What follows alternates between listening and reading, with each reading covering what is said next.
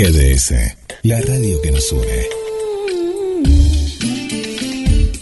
La radio que buscabas.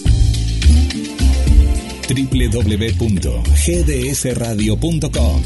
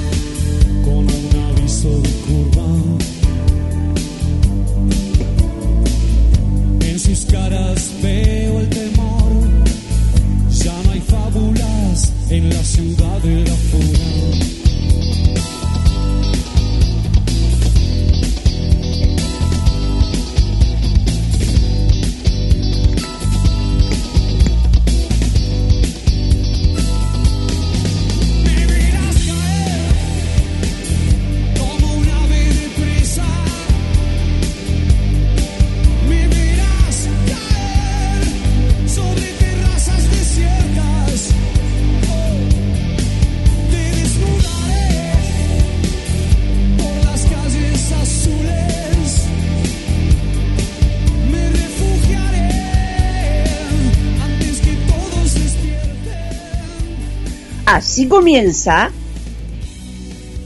La Liebre. Tengan todos ustedes un muy buen día. Aunque lluvioso, hay que ponerle nuestra propia impronta.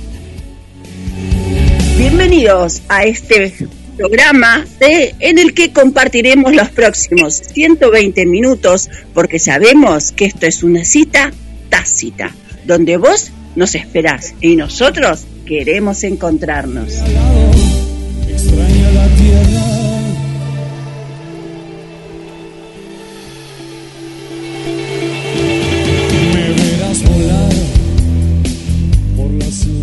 Este magazine es el que convoca todas las disciplinas que hacen precisamente de él un magazine diferente, un magazine sin igual, en el que convergen temas tales como feminismo, diversidad, atletismo, atletismo convencional y deporte adaptado, género, discapacidad, derechos y, ¿por qué no?, una chispa de la actualidad.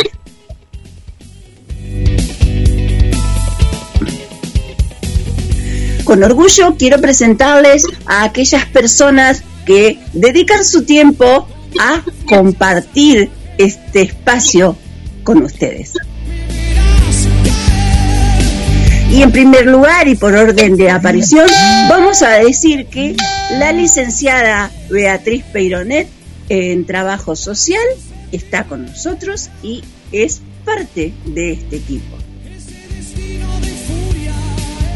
El ícono marplatense de atletismo convencional, el señor Alberto Begiristain. La secretaria de Género, Diversidad Mar del Plata, Batán, María Elena Gutiérrez. El periodista y bibliotecario Carlos Oscar Matos Y quien les habla, por supuesto, Karina Elizabeth. Nos identificamos y te contamos algunas efemérides relacionadas al mes de septiembre. Estás escuchando La Liebre con Karina Rodríguez.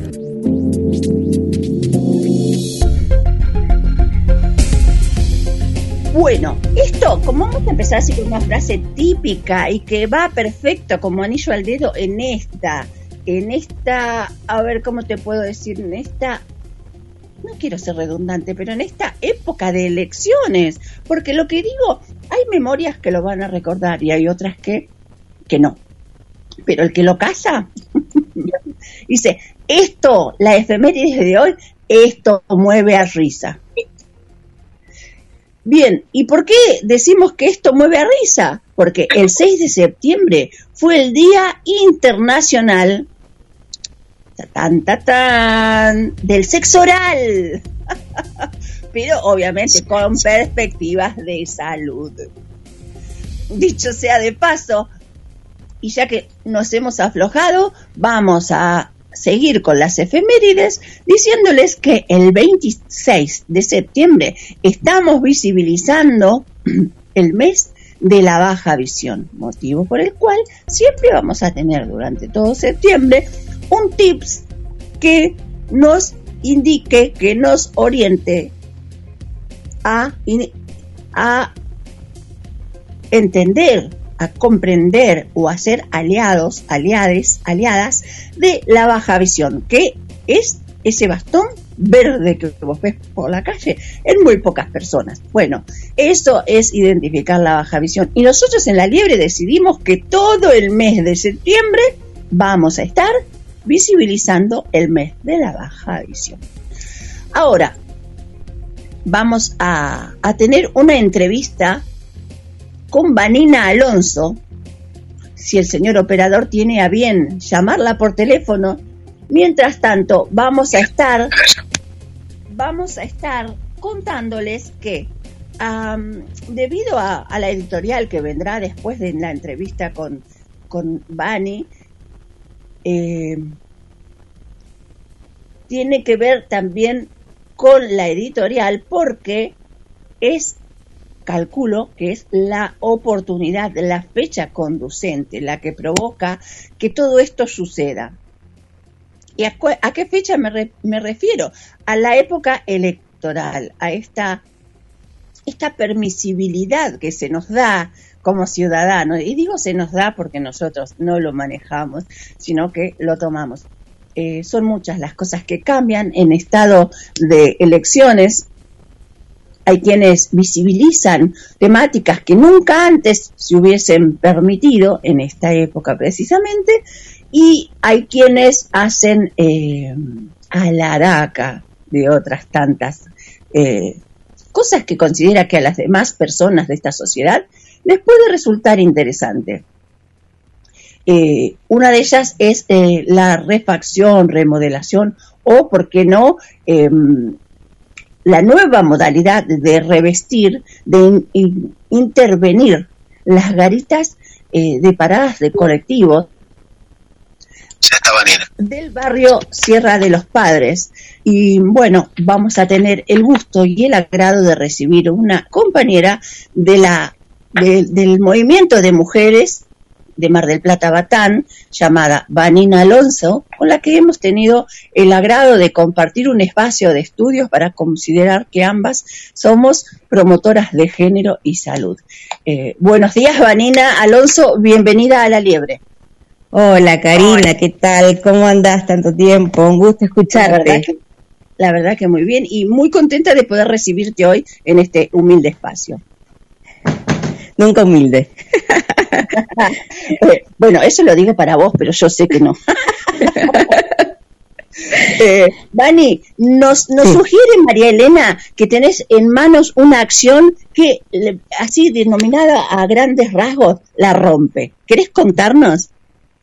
Bueno, contarles que desde la red comunitaria Juntos Podemos, que es de acá de Sierra de los Padres, donde yo vivo, eh, e integro la Comisión de Género, hace un tiempo que venimos eh, gestionando un proyecto eh, que se llama Corredor Artístico contra la Violencia de Género.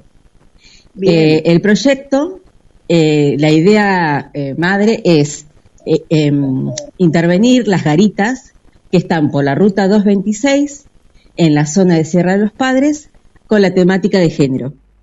Bien. Mm, la idea es que cada una tenga una modalidad o un tipo de, violencia de género distinta a la otra, como para hacer una continuidad. Y bueno, eh, la, idea es que por fuera se haga un mural y por dentro esté toda la información a la que una mujer puede acceder para tratar de salir de esa situación de violencia por la que está atravesando. Bien.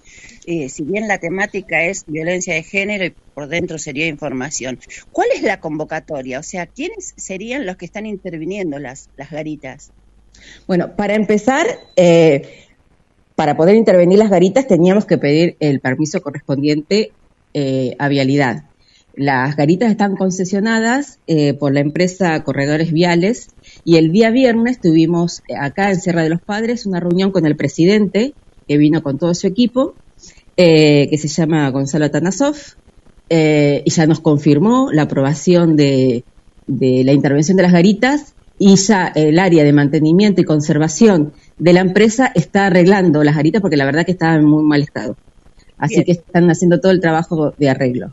Y nosotros en este momento estamos articulando con almacenes culturales, eh, específicamente con el programa Almamuros, y con las escuelas de la zona, porque la idea es justamente trabajar en red, la comunidad con el Estado y con las instituciones educativas, para que la idea no es solamente ir a pintar, sino hacer todo un trabajo de concientización, de participación de los chicos y también de artistas locales. Está abierta la convocatoria para artistas que quieran participar del proyecto. Eh, y bueno, después también va a haber una etapa donde vamos a ir a, sindicatos y a distintas instituciones para conseguir el material necesario eh, en cuanto a pinturas y, herramientas para llevar adelante eh, todo ese proceso. Un proyecto que realmente se la extrae e involucra a bastantes eh, participantes de la sociedad de distintos géneros para tomar la conciencia, para la sensibilización, ¿no? Eh, la idea del proyecto es sensibilizar justamente sobre la violencia de género y eh, el objetivo final va a ser eh, la intervención de, los murales en las paradas. Pero tiene todo un proceso previo que nos interesa muchísimo, no solamente el contacto con el Estado, sino con la comunidad, con las distintas edades de las personas que van a participar. Eso me parece muy importante que, los jóvenes se involucren, participen, tomen conciencia y después sean ellos mismos los que cuiden las garitas para que no sean vandalizadas ni, maltratadas, ¿no? Hacerlos sentir que es nuestra pertenencia, nuestra ciudad, eh, es una forma de preservar el cuidado. Exacto, es un trabajo de todos en conjunto. Bien. Así que bueno, estamos sumamente eh, entusiasmados con el proyecto. Qué buena estrategia que involucra eh, la, participación de toda la sociedad, incluso aquellas personas que no tienen violencia, que no sufren violencia ni de género ni de ni, ni, siquiera la ven, que puedan tomar conciencia y adquirir herramientas ya sea para detectar o para erradicar, ¿no? Exactamente, necesitamos que la comunidad esté eh, consciente de la problemática, eh, que pueda darse cuenta eh, de si una mujer o una persona de la diversidad está atravesando por esta situación, sepan cómo derivar, eh, a quién recurrir en territorio. Por supuesto, no, no cualquier persona puede tener toda la información, pero por lo menos en, las, en la zona donde vive, sepa a quién puede llamar para que esa mujer eh, empiece a ser contenida y bueno, ya después las que somos acompañantes haremos todo el proceso. Lo bueno que tenemos acá en Sierra, que tenemos esa comisión de género, que trabajamos en conjunto y mm, bueno, ahora estamos próximas a reinaugurar, o sea, inaugurar la nueva sede de la Comisaría de la Mujer, porque el lugar donde estaba no era, no era seguro, así que también eh, tenemos ese proyecto que esperemos que próximamente eh, se, se, concrete, ¿no? Hay una traba burocrática ahí, esperamos salvarla prontamente. Eh, entonces va a empezar a funcionar en la delegación, donde están las trabajadoras sociales que atienden la problemática. Entonces, la idea es que las mujeres eh, sean atendidas eh, en sierra y no se tengan que ir a, Mar del Plata, hacer todo un itinerario ya para, para intentar salir de esa situación de violencia. ¿Cuál es el grado de, violencia en género que sufre este barrio, por cuál tienen tan emblematizado estas acciones?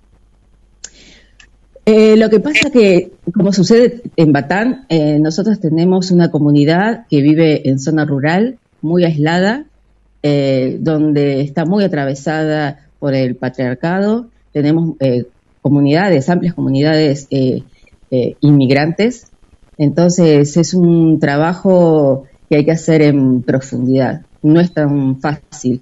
No tienen tanto acceso a la información. Por eso nos parecía tan importante que el solo hecho de ir a esperar un colectivo ya a ellas les genere eh, eh, un interés de poder leer lo que allí encuentren. Porque, convengamos, una mujer que sufre violencia de género no se puede ir con un volante a la casa, porque eso le va a aumentar el riesgo.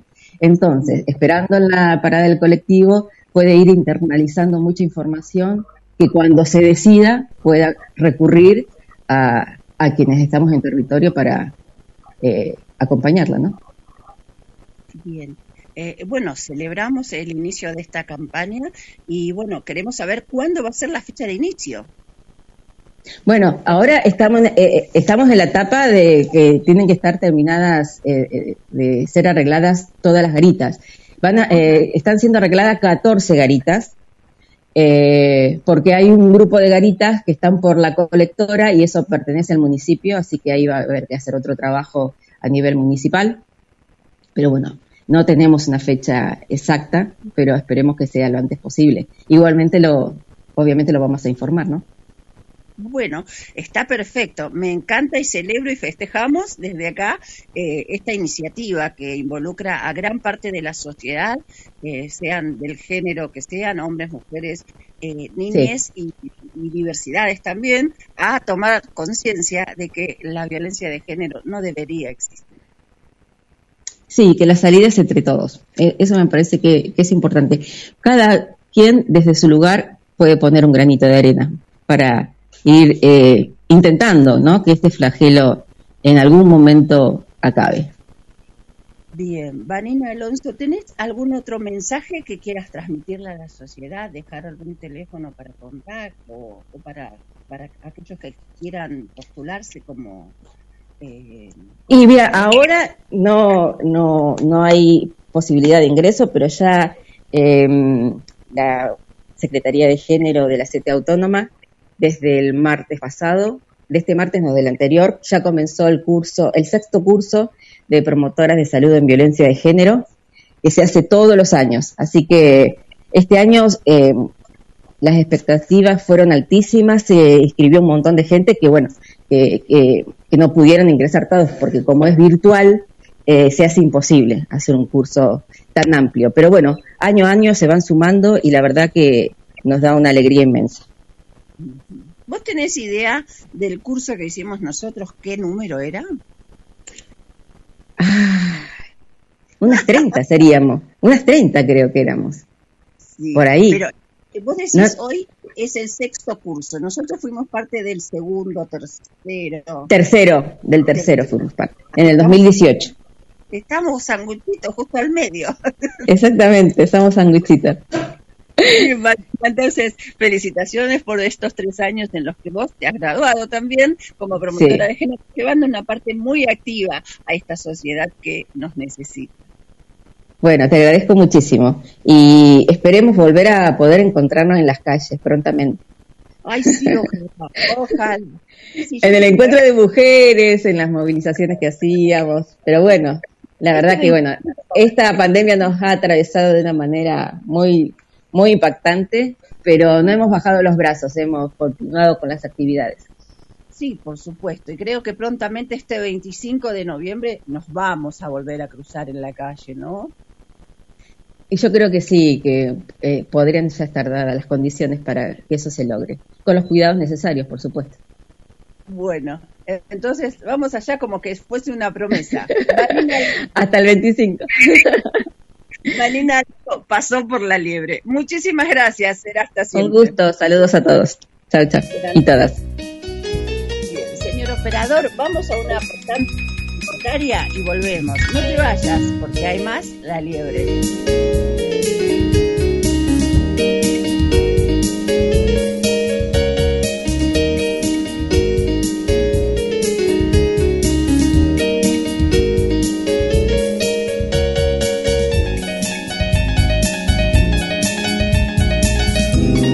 El día con nuestra radio. GDS Radio la radio que nos une. Escúchanos en www.gdsradio.com.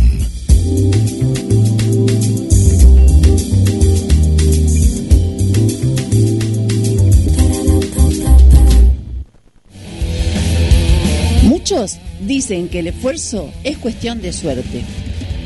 Pocos dicen que la suerte es cuestión de esfuerzo.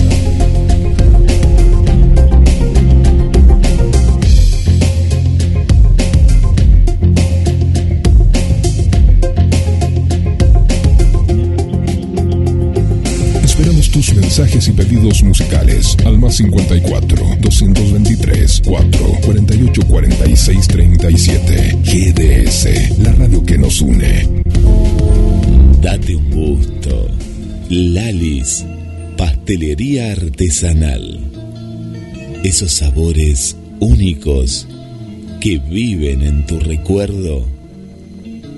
Lalis, pastelería artesanal Comunicate al 474 4688 o envíanos un mail a lalis pastelería artesanal arroba hotmail.com Date un gusto. Lalis, pastelería artesanal una radio imprescindible con los mejores sonidos. Quédate, quédate, quédate. Siente la música.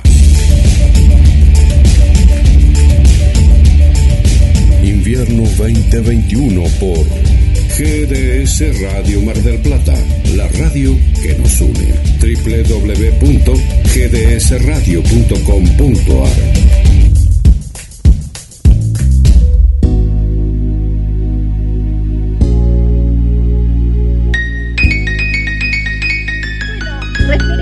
editorial del día estábamos hablando acerca de esta libertad que nos brinda esta época precisamente, que convoca a elecciones, que convoca a las urnas y que nos permite ciertos privilegios em, eh, permisivos, no sé cómo lo quieramos llamar, ¿no? Pero que produce una movida importante tanto en la sociedad como en la, en la conciencia de aquellos que están articulando con la sociedad para darnos, quitarnos, ofrecernos y, por qué no, tentarnos. ¿De qué hablo? Hablo de esas, esas movidas que uno cuando sale con estos días que septiembre nos ofrece de sol, eh, ve que la gente polula eh, con un mate, con un perro, por una plaza propia, ¿ves? Son miles las boletas que te ofrecen para que elijas el candidato, por supuesto, de, la línea de, la, de quién te tiende la boleta. Y ello conlleva muchos permisos y como, como ya lo estamos viendo, tenemos nosotros también una impronta propia, que es que hoy tomamos la sartén por el mango, o por lo menos intentamos cocinar con la sartén por el mango. Dicho esto, vamos a presentar a quien va a seguir en esta temática, ahondando los conocimientos de la situación. Licenciada Beatriz Peironet, eh, buenos días y bienvenida a la liebre. Buen día, buen día a todos. ¿Cómo, cómo nos va en este día tan gris de septiembre? hoy es día de torta, licenciada. Hoy es día para, para resguardarnos. Hoy, hoy no vamos a salir con el mate a, a pulular por las plazas, ¿eh? Hoy no. hoy no, ¿no? hoy no es el día, no. Este, No. Sí coincido que los días este, pasados que estuvo muy lindo, eh, todos los espacios públicos estuvieron muy concurridos, sí, sí, sí. Pero bueno, manteniendo también siempre los, los protocolos, eso por lo menos en los espacios donde yo estuve había ciertos cuidados. Eh, y hoy, bueno, sí, eh, hoy traigo eh, una persona que creo que todos conocen, que es, una acompañante de- del espacio de- del programa de la liebre desde hace varios años, pero bueno, lo traemos desde, desde otro lugar, ¿no? Como un referente de la discapacidad y también como un, eh, digamos, como un representante o un, precandidato a, mm, eh, para estas elecciones, ¿no? Para estas pasos. Para estas no pasos si- inmediatas e inminentes, más inevitables. Pero cuando digo que tomamos el sartén por el mango, precisamente se refiere a que nos hemos como un poco cansado de ser eh, objetos de la invisibilidad y estamos intentando tomar el toro por las astas. Y precisamente Carlos Matos es uno de los candidatos a concejales que nos representa, quien precisamente ayer hizo su cierre de campaña. Sí, exactamente. Yo lo estuve viendo desde, bueno, de- de- desde las redes, el, el cierre de la campaña y, y además, eh, digamos, como creo que también lo, lo marcaba eh, otro representante que estuvo en el cierre de campaña, es como um, bastante inédito, por lo menos en Argentina, ¿no? La presentación de una persona con discapacidad para, para estas elecciones. Aparte, déjame destacar el contenido potentoso que tuvo su discurso. Sí. Buenos sí, días, sí, ¿cómo están? Coincido. ¿Qué tal, Ah. Carlos? Acá golpeando la puerta, eh, entré nomás porque hace frío afuera, así que... Hace mucho frío, sí. Hoy Sí, no te invitamos a, a tomar mate al, al parque, Carlos. hoy. No, hoy no, hoy no, hoy no, hoy no. Así que bueno, este, bajé el picaporte y me metí nomás porque está haciendo mucho, mucho frío. ¿Cómo están? Bien, bien. Hablábamos de- del cierre de campaña de ayer, que yo lo estuve mirando por las redes, eh, del discurso, ¿no? Y de, de la postura. Y, y además de esto que re- tu compañero, que es Masitelli, ¿no es cierto? Mario Masitelli, que es Mario este compañero del, Partido Socialista Auténtico, eh, él es candidato a diputado A eh, a, nivel, a nivel nacional y hemos articulado, sí, con Mario, los compañeros del PSA de acá de Mar del Plata, eh, con, con otros, con la compañera eh, Gabriela Troyano, que ella viene del, del otro Partido Socialista, este, pero que se sumó al proyecto Justo. Eh, ella este, es candidata a diputada provincial por la octava sección electoral, es decir, la ciudad de La Plata. Y creo que conseguimos eh, darle coherencia a algo que se venía dando en el mundo y que vos, Beatriz, conocés muy bien por, por tus estudios, que es que el modelo social de la discapacidad del que tanto se habla y tanto se escribe y que corren Sí. ríos de tinta y esto y lo otro, es un modelo, es un modelo, no es una abstracción, no es un modelo, eh, no es una entelequia, es un modelo con una fuerte raíz ideológica este, en el progresismo, en el laborismo inglés, en el socialismo escandinavo, responde a una necesidad, responde a una reflexión, no es algo vacío de contenido.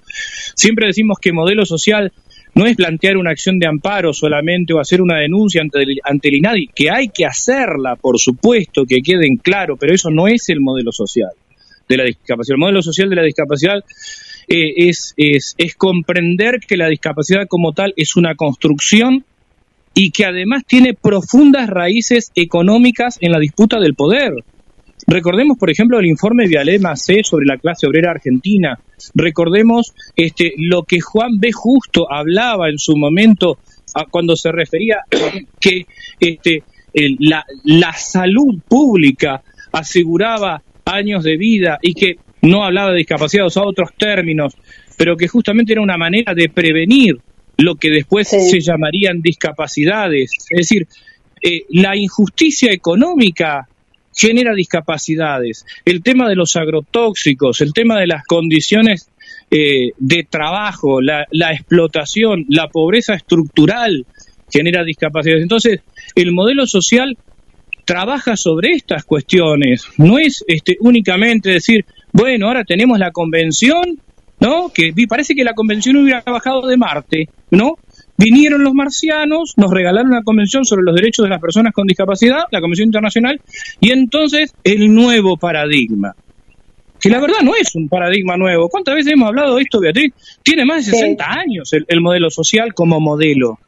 Sí, sí, sí. Y aparte, yo, eh, Carlos, lo que, lo que quería comentarte es que, bueno, la reflexión de, Mario Masitelli respecto al, al tema de estar en un acto histórico, porque él lo que, lo que rescataba es que eh, por primera vez hay, está la posibilidad de un precandidato con discapacidad dentro de una lista. Que en México, no sé si recordás, Karina, nosotros tuvimos la posibilidad de entrevistar a una mm, eh, persona ciega, a una mujer ciega, que también fue, eh, se presentó en las elecciones, porque ellos tienen la obligación, cada partido, de un porcentaje está representado a las personas con discapacidad, que acá en Argentina eso no existe. No, no, acá no existe. En realidad, acá ha habido algún concejal en alguna provincia también. Lo que es histórico, lo que sí es histórico es lo que decía Mario, que es eh, el encabezar la lista. Porque ha habido precandidatos en las listas. Pero el tema es que es la primera vez, sí, en Mar del Plata, que una persona ciega encabeza una lista y que además la, la, lista nuestra, que es la, es la 106-1 eh, naranja del, del proyecto justo, social y humanista, somos muchas las personas que intentamos representar al colectivo. Estoy yo que soy una persona ciega, que bueno, soy bibliotecario, vengo de, del terreno, digamos, de, de, la cultura como trabajador municipal, Está Rodrigo Romera, que es una persona con discapacidad motora, que es relacionista público. ¿sí? Está eh, también este, eh, Paula Alonso, que es la directora del Instituto de Derecho de la Discapacidad, una persona con discapacidad motora. Está Ricardo Forte, que forma parte. Ricardo Forte es la primera persona sorda de la comunidad sorda señante que es precandidato en Mar del Plata. O sea, es más, yo no sé, no sé este, y lo, tengo que chequear, ¿eh? pero no sé si en el mundo se construyó una ah. lista así. Y lo digo, claro. lo digo porque ser candidato a precandidato a concejal en Mar del Plata es como ser precandidato a diputado en varias provincias. Imagínense que acá hay 24 concejales, se disputan en este momento 12 lugares y realmente eh, pasar el, el, el 1,5% son casi 10.000 votos. Llegar por el sistema de cociente, para entrar al Consejo Deliberante hace falta 43.000 votos, o sea, prácticamente la población de Miramar. Ah, eh, claro, Sí, sí, sí. lo difícil que es para una fuerza chica como la, nuestra que no tenemos poder económico, que no podemos poner publicidad, sino que esto es, es el, boca a oído, este, el, el boca a oído en el caso de los oyentes, el seña a ojo en el caso de las comunidades sordas, este, lo difícil que es, pero de todas maneras, como, como hablábamos ayer, estamos dando los primeros pasos. Y, y para hacer un gran incendio, un incendio que, que, que queme los prejuicios, ¿no? Hablamos de un incendio productivo, eh, hay que empezar con todo este chiporroteo. Y bueno, estamos dando esos pasos ahora. Está bien. Y escúchame, Carlos, para, para la gente que, para la oyentada que, digamos, que te conoce desde otro lugar, yo quiero que cuentes qué es el Frente de Proyecto Justo Social y Humanista. ¿Cuáles son las ideas fuerza que estructuran ese proyecto? Bien, el, el proyecto, eh, el Frente Proyecto Justo Social y Humanista está constituido, por un lado, por el Proyecto Justo, en el que estamos el Partido Socialista Auténtico, un grupo del socialismo que se llama Socialistas Autoconvocados, eh, también eh, está este, el Frente Amplio Socialista y hay un grupo de radicales eh, de orientación socialdemócrata que se llama Radicales de Alfonsín. Eso es el proyecto, y también un sector del peronismo, ¿no? Este, eso es un proyecto justo. A lo que se suma, se, se hizo un acuerdo con, el, con Social 21, la tendencia, otro grupo que es de orientación peronista y el Partido Humanista. Esto, eso, eso es lo que conforma. nosotros, la lista nuestra es la del Proyecto Justo.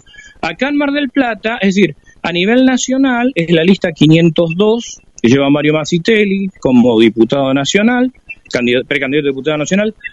En la, en la, en la lista provincial, este, en el nivel provincial, la lista 106, este, que está eh, Marcelo Tacielo del humanismo este, y Analia Semorile del socialismo, candidatos a senadores.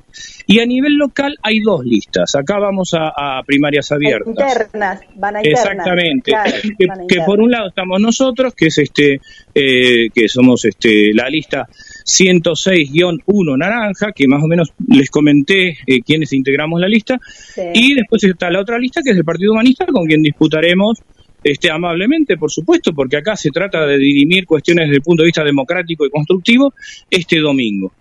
Este, así es como se conforma, es un, te, diría que es este es este un proyecto de, una izquierda democrática que realmente le está faltando al país porque eh, el país tiene como dos grandes bloques y después los, los, los, los proyectos que se terminan, este, han lamentablemente, lo que fue en su momento la construcción del Frente Amplio Progresista, este, y Proyecto Sur, que eran esas alternativas que se, que se presentaron en su momento, bueno, sucumbieron lamentablemente algunos actores, este, de, por ejemplo, de lo que era el Frente Amplio Progresista, se fueron hacia lo que es Juntos por el Cambio y otros se fueron al Frente de Todos. Realmente eh, los que creemos en que es necesaria eh, no digo alternativa, porque a mí la palabra alternativa me, suena a segunda marca, ¿no?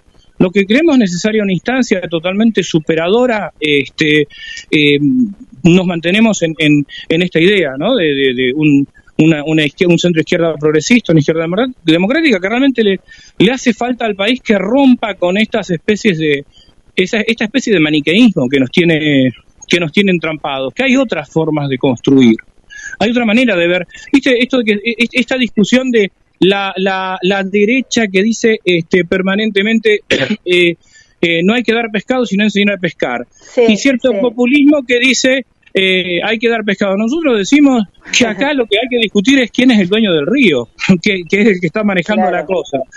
Y creo que lo que dijo ayer Mario Massitelli, cuando dijo, yo estoy totalmente de acuerdo con la revolución del conocimiento, pero no se puede hacer la revolución del conocimiento si no solucionamos primero el tema del hambre, de que de 10 niños 7 están pasando hambre. Entonces, esa es la cuestión. Hay cosas de base que tenemos que resolver para poder llegar a, otras cuestiones. Si no, estamos preparados en el mismo lugar. Exacto, exacto. Entonces, bueno, eso eh, me parece que es... Eh, creemos nosotros en ese sentido, este, con las compañeras y los compañeros del Proyecto Justo Social Humanista, del Proyecto Justo en principio, cuando arrancamos, interpretar a todo ese, a todo ese sector. Ayer decíamos este, en, el, en, en el cierre de campaña, vos sabés que a mí siempre me pasa lo mismo, digo, empiezo a escribir alguna cosa para decir, después termino tirando todo y hablo con, hablo con, con, la, con racionalidad y con el corazón al mismo tiempo. No son cosas que van, claro, que van saliendo y, este, y ayer decíamos, eh, accesibilidad, el concepto de accesibilidad. Muchas veces lo tenemos eh, como, como, limitado a la falta de acceso que tiene a lo mejor una persona con discapacidad a un lugar público. Pero cualquier persona, cuando va a hacer un trámite y le resulta inaccesible por la burocracia, eso también es un problema de accesibilidad. La opacidad del poder. Fíjate que desde el punto de vista semiótico, yo lo dije ayer, desde la semiología, ¿no te resulta raro que una silla de ruedas no pueda circular por los pasillos donde están los bloques? Cuando debería ser el lugar más accesible para todo el pueblo.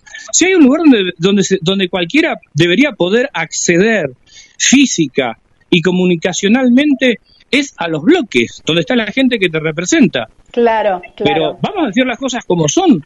Los bloques parecen conejeras la manera en la que están construidos, todo tabicado, una cosa imposible de circular y alejada del pueblo. Claro, es como la universidad, o sea, en el paralelismo, la universidad de acá, de Funes, no, totalmente, es totalmente inaccesible.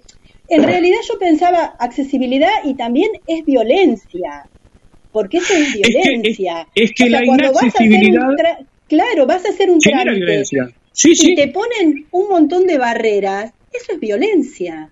Es violencia. Eso, eso es violencia y genera violencia. Por eso nosotros, el eslogan nuestro es accesibilidad es transparencia. La accesibilidad es transparencia y la transparencia es, obviamente, que no tiene que haber un auto delante de una rampa, pero transparencia es que cuando vas a hacer un trámite, la explicación sea clara, en lenguaje claro, accesible, este, y que uno pueda obtener un resultado. Por eso accesibilidad es transparencia para nosotros y, y decimos, realmente, este, como hay cosas, vos sabés, este, Beatriz, vos sabés, Karina, hay cosas en las democracias avanzadas y no estoy hablando del, ultracapitalismo, no estoy hablando de, democracias de, tradición progresista. En, las democracias avanzadas hay cosas que, que no se discuten. Es decir, la calidad de vida, y esto ya se hablaba en la carta para la década de los años 80, la calidad de la democracia se, se mide por la calidad de vida de las personas con discapacidad. Y ayer lo dijo Masitelli, la calidad de ciudadanía se tiene que ver por la dignidad en la que vive el último de los ciudadanos. Sí, sí, sí, lo escuché. Ah. Ese, es el verdadero parámetro, ¿no? Claro, y por eso decimos, nosotros lo que queremos es una democracia realmente completa. Y, Para y todos. algunos, algunos se ofendió con ciudadanos, claro, con ciudadanos, digamos, la, que la ciudadanía sea para todos, que no haya ciudadanía de primera y de segunda, básicamente. Bueno, eh, justamente ayer, ayer cuando eh, recordaba el himno y algunos medios se enojó, ¿no? Cuando yo decía no podemos hablar de rotas cadenas mientras la gente con discapacidad motora no pueda, tenga que usar un servicio paralelo al transporte llamado público. ¿De qué rotas cadenas estamos hablando? ¿Y de qué libertad, libertad, libertad estamos hablando cuando estamos limitados? Cuando, por ejemplo, la comunidad sorda señante no tiene intérprete de lengua de señas que le garantice su derecho de ciudadanía. Nosotros no queremos que sean palabras abstractas que cantamos desde niños y que después... Y alguno, bueno, yo lo lamento, pero las palabras tienen que tener contenido. Y la verdad que sería bueno el, que algún día, cuando entonemos el himno, eh, lo hagamos, eh, no me gusta mucho la palabra porque suena rara, pero lo hagamos empoderadamente, ¿no? Que, que la libertad la, la sintamos, la libertad es una cosa concreta. Sí, sí, sí, sí, sí, sí, tal cual. Y Carlos, Para las libertades para las libertades metafísicas hay otros ámbitos, Beatriz. Está bien. Yo, digamos, me gustaría que vos por ahí explicaras qué significaría instalar el modelo social en una propuesta política partidaria. O sea, ¿cuál sería el aporte de, de, vos como, como candidato eh, en, si pensamos en tu ingreso en el recinto del Consejo Deliberante? Bien, el modelo social en principio implica, implica que toda la normativa que se sancione en el Consejo Deliberante, más allá de la interpretación que se haga a nivel constitucional, tenga el control de calidad en relación a que esté en armonía con la convención. Y a, esto, esto tenemos que ser claros, no estamos hablando de legislar para la discapacidad, estamos hablando de legislar desde, el modelo. Y, y, voy a poner un par de ejemplos así simples. Sí. Cuando cuando se votó en la época de Pulti, eh, cuando se decidió un cambio de luminaria por cuestión de ahorro de energía, nadie se opuso. Sin embargo, ese cambio de luminaria generó serios inconvenientes de las personas con baja visión. O sea, se generó una barrera. Si nosotros recurriéramos a los estándares de la convención y al modelo social, si yo hubiera sido concejal en ese momento me hubiera opuesto. Me hubiera opuesto porque de ninguna manera un ahorro puede eh, puede generar o debe generar una, una barrera para un sector de la población. Por ejemplo, cuando se vota, se votan ordenanzas que tienen que ver con la ampliación de las mesas en la vía pública. Yo no estoy en contra de eso. Siempre y cuando no obstaculice la libertad ambulatoria garantizada en el artículo 14. Entonces, eso es lo que significa trabajar desde el modelo social, tener una visión sistémica y entender que todo lo que se vota siempre impacta y puede profundizar la cantidad de, barreras. Más allá de las propuestas específicas que ayer decíamos, jerarquizar este, la dirección, llevarla al grado de, secretaría, eh, la creación del ombudsman de la discapacidad, la creación de la comisión de discapacidad para que haga este control de calidad. Más allá de todo eso, de lo que se trata es que, por ejemplo, con el tema de la señalética, es urgente el repintado en toda la ciudad de las, de las cebras, por, por poner un ejemplo, y de una señalética clara. Eso es urgente. Primero porque, porque tiene que estar. Y además eso le sirve a la, gente este, con, con, algún tipo de discapacidad visual, además para orientarse. Y otra cosa, fíjense, cada vez que cambia el gobierno aparecen colores institucionales, cada cual le da un color institucional. Bueno, los colores institucionales realmente los, de los últimos años de la municipalidad en colores pastel ha sido prácticamente este, una barrera para un montón de, gente. no sirven. Entonces, eh, el, el, trabajar sobre esa perspectiva significa, en síntesis, lo que significa es lo siguiente, es que la ciudad sea la ciudad y las ciudades, porque por Batán también sean para todos, que, que, que los diseños de la accesibilidad universal estén contemplados en cada uno de los de los instrumentos normativos hacia afuera y también de manera endógena en lo que tiene que ver con el organigrama municipal, el tema de los trabajadores y las trabajadoras municipales que puedan contar realmente con la cuestión de los ajustes razonables en el caso de la discapacidad, que tengan acompañamiento a lo largo de su carrera, porque acá se habla siempre del 4%, pero no alcanza con el 4%. Ah, vos, has vivido, vos has vivido la experiencia. Sí, sí, sí. Ese es el, el punto de partida. Después hay todo un camino que en el cual uno lo transita como puede, o sea, como ex trabajadores que hemos sido vos y yo, sabemos que ese camino está bastante, digamos, con bastantes obstáculos. Entonces, es que nadie, nadie habla, por ejemplo, Beatriz, de las dificultades que tenemos cuando hay que concursar un cargo. Nosotros no pedimos privilegios, pero sí pedimos igualación, es decir, pedimos equiparación de oportunidades. Entonces, está bien, conseguís el 4% y después quedás congelado. Y después resulta que a lo mejor quedas haciendo una tarea, siendo personal calificado, en el sentido de que hiciste una carrera, tenés un montón de conocimientos que quedan yacentes ahí, quedan cesantes, porque el sistema, el sistema no recurre. Y la verdad es que eh, tenemos que tener, insisto, con una, una visión sistémica. No es únicamente el 4%. Tiene que haber un acompañamiento desde que vos ingresás hasta el momento que, que salís del sistema y además trabajar, lo que es fundamental, trabajar, por ejemplo, con, bueno, hablo del sindicato municipal en el sentido que yo soy este, eh, ex empleado municipal eh, eh, y me sigo sintiendo municipal, ¿eh? Este, a pesar de que ya me jubilé, digo, tiene que haber una formación, por ejemplo, en los delegados. Vos fíjate que prácticamente totalmente. En, ningún gremio conocen, en ningún sindicato prácticamente conocen las recomendaciones de la OIT. El delegado, cuando va, cuando va a defender un derecho de cualquier compañero o compañera, va y se planta. Si el compañero es una compañera con discapacidad, va y apela a, che, hagan la... No, no es una cuestión de gauchada, es una cuestión de derechos. Sí. Sí, sí, Cuando yo tuve mi problema en el laburo, que pedí el acompañamiento, bueno, fue hace muchos años atrás, casi ocho, nadie sabía absolutamente nada. Creo que el abogado, cuando yo le nombré la convención, dijo, ¿y eso qué es? Y yo digo, bueno, a ver, y como vos decís, eh, la convención tiene sus años, el modelo tiene sus años y digamos, seguimos a veces, a veces siento que seguimos parados casi en el mismo lugar. Pero una cosa, una cosa, Beatriz, eh, eh, a ver, los trabajadores y las trabajadoras, ¿no? Cuando vos, tomemos, por ejemplo, el, el, artículo 14 bis de la Constitución Nacional, cuando habla de participación en las ganancias, y tomemos un montón de legislación, cuando se habla de las personas. ¿Cuándo las personas con discapacidad dejamos de ser personas?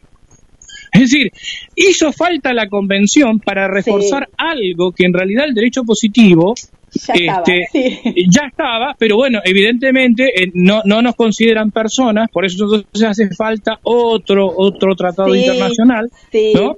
Este, y entonces nos encontramos con, con están pasando cosas aberrantes. Yo me acuerdo cuando ingresé, cuando empecé a trabajar, me afilié a la, a la mutual que tenía no tuve ningún problema siendo yo una persona ciega. Ahora, las personas con discapacidad que ingresan, por ejemplo, en la municipalidad y se van a afiliar, les quieren cobrar un plus. Entonces, ah, cuando, muchas veces... ¿En función de qué? Y no por el tema de las discapacidades, y ya se está aceptando como una regla corriente eso, ¿eh? Entonces digo, cuando nos dicen hemos avanzado, ojo, que no, hemos avanzado mucho, porque si vemos la otra columna, este, están pasando cosas que sinceramente a mí no me ocurrieron. Por supuesto que tuve muchas dificultades, ¿no? Y fíjate, fíjate una cosa, Beatriz, fíjate, Karina, fíjate en el preocupacional. Yo quiero poner este solo ejemplo, y esto también, acá el modelo social tiene que ver. Yo recuerdo cuando ingresé, una de las cosas que me preguntaban si yo era diestro o zurdo. ¿Por qué se pregunta eso? Se preguntaba eso. Porque en caso de tener alguna lesión, ¿viste? Es como que la mano más hábil es la que eh, en la indemnización corresponde más. Ahora yo le decía, ¿saben qué pasa? Me acuerdo que yo se lo decía al médico. Es que yo para leer en braille y para escribir a máquina necesito las dos manos. Dice, bueno, pero ¿con cuál firmar? Digo, no, pero esa no es el sentido. Ese no es el, sentido. entonces, evidentemente, no alcanza con el 4%. Desde el preocupacional hay que trabajar en, en el modelo social. Sí, sí, sí, sí, totalmente. Y pensaba, ¿sabes qué, Carlos? En el tema de las licencias de conducir para las personas con discapacidad, que he pasado también por un, un sinfín de situaciones en las cuales la verdad que lo- las lógicas no, no estaban presentes para nada. Entonces, van definiendo sobre lo que a ellos les parece. Y bueno, es esto, ¿no? Recuperar la perspectiva de discapacidad me parece importantísimo. Y, y bueno, eh, es, el, es el momento, digamos, oportuno como para que podamos este, eh, transitar este camino. Sobre todo, ¿sabes por qué, Beatriz? Porque eh, acá de lo que se trata es de entender que las personas podemos atravesar en distintos momentos de la vida distintas situaciones. Sí, sí. Entonces, eh, no es que cuando hablamos de discapacidad no hablamos de la situación congelada de, no me gusta decirlo, pero el discapacitado, para Sí, ser gráfico. no hablamos de eso. Estamos hablando de la dinámica de la vida. Hoy vos podés tener una discapacidad transitoria. Y, y vos tenés que poder continuar con tu vida eh, sin, sin mayores inconvenientes. Y si vos podés hacerlo, bueno, quien tenga una discapacidad permanente equivalente a la transitoria que a lo mejor vos tuviste, va a poder hacerlo también. Entonces, es, es de eso de lo que se trata. Fíjate que es una cosa que, eh, eh, a, ver, por ejemplo, una ciudad accesible aumenta el turismo en un 30%. Eso Sí. es una cosa que está estudiada. sí. Entonces- y, si, y si pensamos en una Mar del Plata con proyección turística, tenemos que pensarlo. Totalmente. No hay otra alternativa. O sea, la No. persona que viene tiene que poder desplazarse en un colectivo. Y mira, voy a hacer un ejemplo. Yo me manejo en colectivo perfectamente en Capital Federal porque son de piso bajo, pues yo tengo cierta inestabilidad. Pues yo Claro. acá no me subo a los colectivos, no me subo porque entre que manejan, se maneja muy Sí. mal y el colectivo a mí me, me genera mucho, mucha incomodidad. Yo no lo puedo hacer, no puedo tomar un colectivo. Y doy No, y este te, y te tenés porque- que bajar en tirolesa, además. Tenés que usar una tirolesa para bajarte. Claro, o sea, no estoy en silla de ruedas y tampoco puedo utilizar un, colectivo, un, un Claro. transporte público. Claro. Entonces me parece Sí, sí. que hay que pensar muchas cuestiones. Mira, en, sin- en síntesis, lo que hay que entender es lo siguiente, Beatriz, Karina, que el modelo social es para todos, no es para la gente con discapacidad. sí, sí, Ese sí, es el punto. Totalmente. Karina, vos querías decir algo, perdón, me parece que estabas... Que están entusiasmadísimos los dos, que me encanta. No te dejamos hablar, Karina. No, pero afuera como el sapo cancionero. Che, No, ¿sabés qué pasa, Karina? Yo te voy a contar una cosa que vos no sabés. Eh, pero este eh, eh, Beatriz y yo somos este, hermanos gemelos, pero con distintos años, pero somos Sí, hermanos sí, gemelos. sí. Nacimos el mismo día. Nacimos el mismo día. si lo tengo presente y lo demuestran que tienen una uni- unidad. Y hemos tenido una trayectoria bastante común, pese a que Sí, no nos también. conocimos, que no nos conocimos este, por muchos años. O sea, éramos unos hermanos así como que no nos, no nos este, tratábamos, Karina. Bien. Eh, bueno, el tiempo es tirano, como ya lo sabe. El Sí, tiempo sí, es sí. tirano. Nunca se, nunca se dijo en radio eso, ¿eh? Jamás se dijo. Nunca he dicho antes en radio y lo descubrimos acá, eh, pero debemos ir redondeando, así que tómense un minutito para hacer el cierre, porque Carlos, eh, Carl- eh, Alberto Begristain nos espera. Bueno, Uy, no, yo, lo, yo lo que por ahí, recuperando algo que dijiste, Carlos, es esto de empezar a, a pensar, digamos, eh, como sociedad, que la discapacidad no nos es ajena, eh, que podemos, digamos, Sí. tener cualquier situación eh, en la vida y en el envejecimiento también, ¿no? Porque el envejecimiento poblacional está de la mano también de, de la cuestión a veces de la discapacidad. Sí. Entonces sí. empezar a, a pensar todas estas cuestiones a nivel social, sensibilizarnos, que es el primer paso a la toma de conciencia, creo que como sociedad nos haría crecer mucho, ¿no? Entonces empezar a tener estas perspectivas un poco más amplias. eh, mm, y me parece Sí, que, bueno, Sí, sí, sí, sí. Coincido, coincido y creo que es el mejor homenaje que le podemos hacer a gente como el doctor Serrat, como el doctor Tesone, Sí, como tantos pioneros. sí, Y, y, y bueno, ya que el tiempo es tirano, Karina, en principio agradecerte en nombre también de- del Proyecto Justo Social y Humanista, de la lista 502 nacional y 106-1 naranja local, que ayer transmitiste. Realmente hubo gente que se comunicó diciéndome que vio este a, a través de la liebre.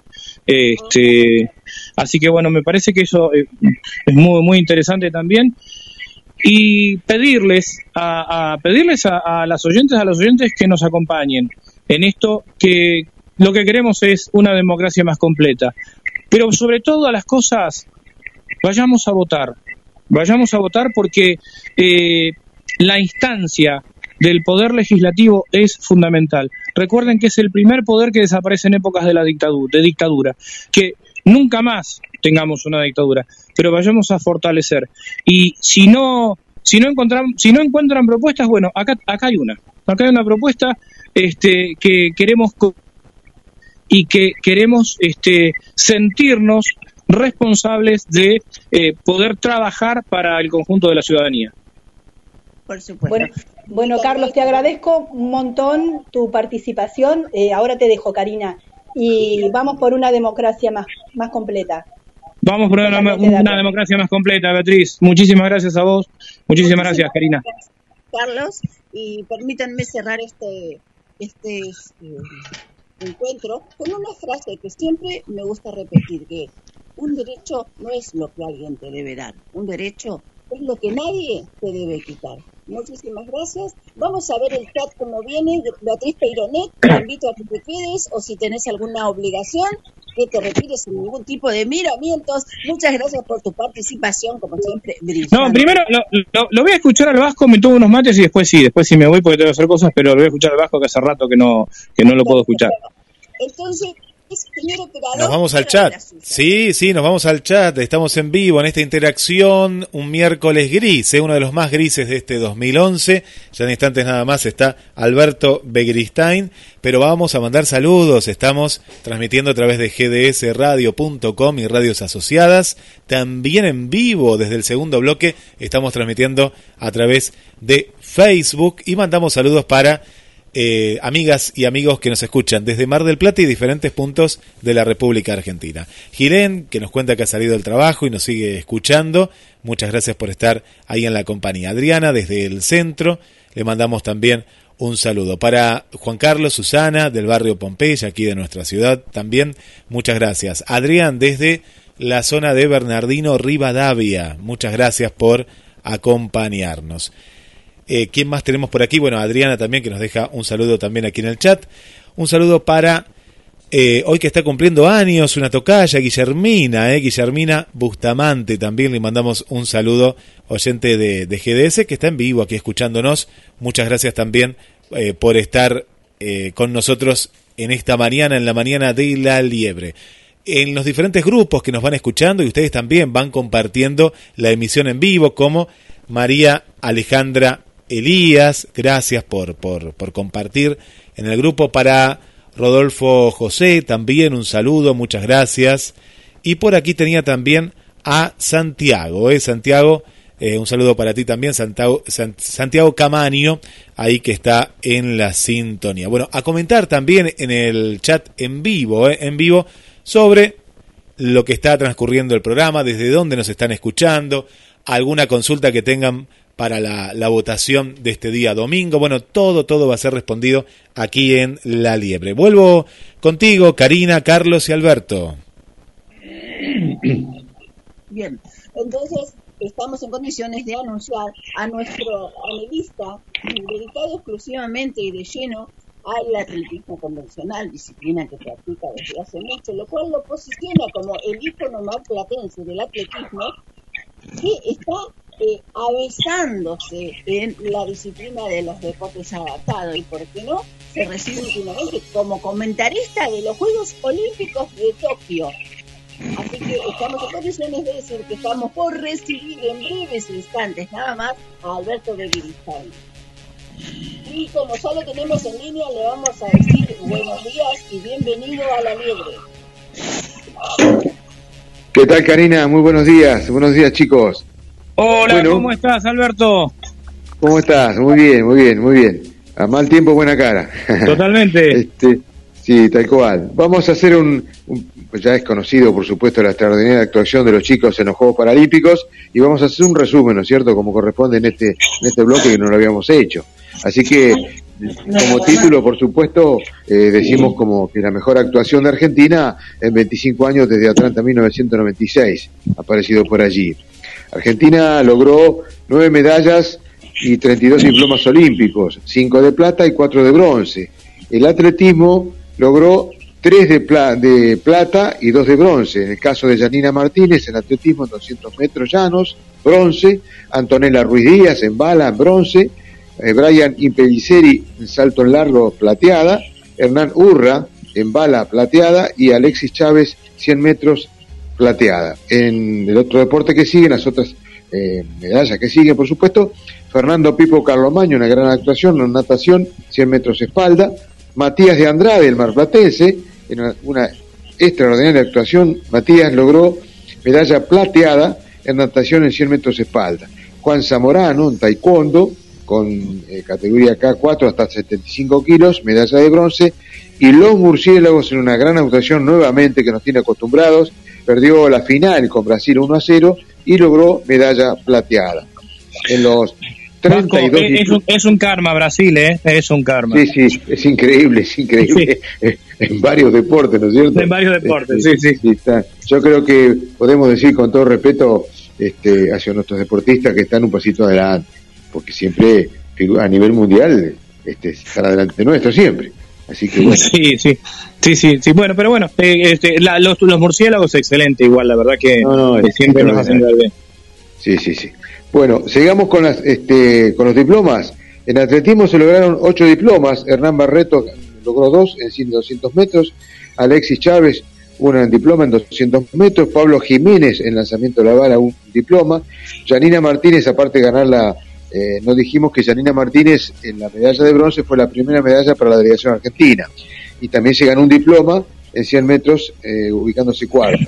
Eh, Majira Vergallo, primera, eh, un diploma en bala, y Marilú Fernández un este, dos diplomas en clava y bala. O sea que el atletismo logró en diplomas ocho diplomas. Por otro lado, el ciclismo logró siete diplomas. En el caso de Mariela Delgado, eh, uno en pista persecución 3.000 metros, en ruta carreras y ruta contrarreloj.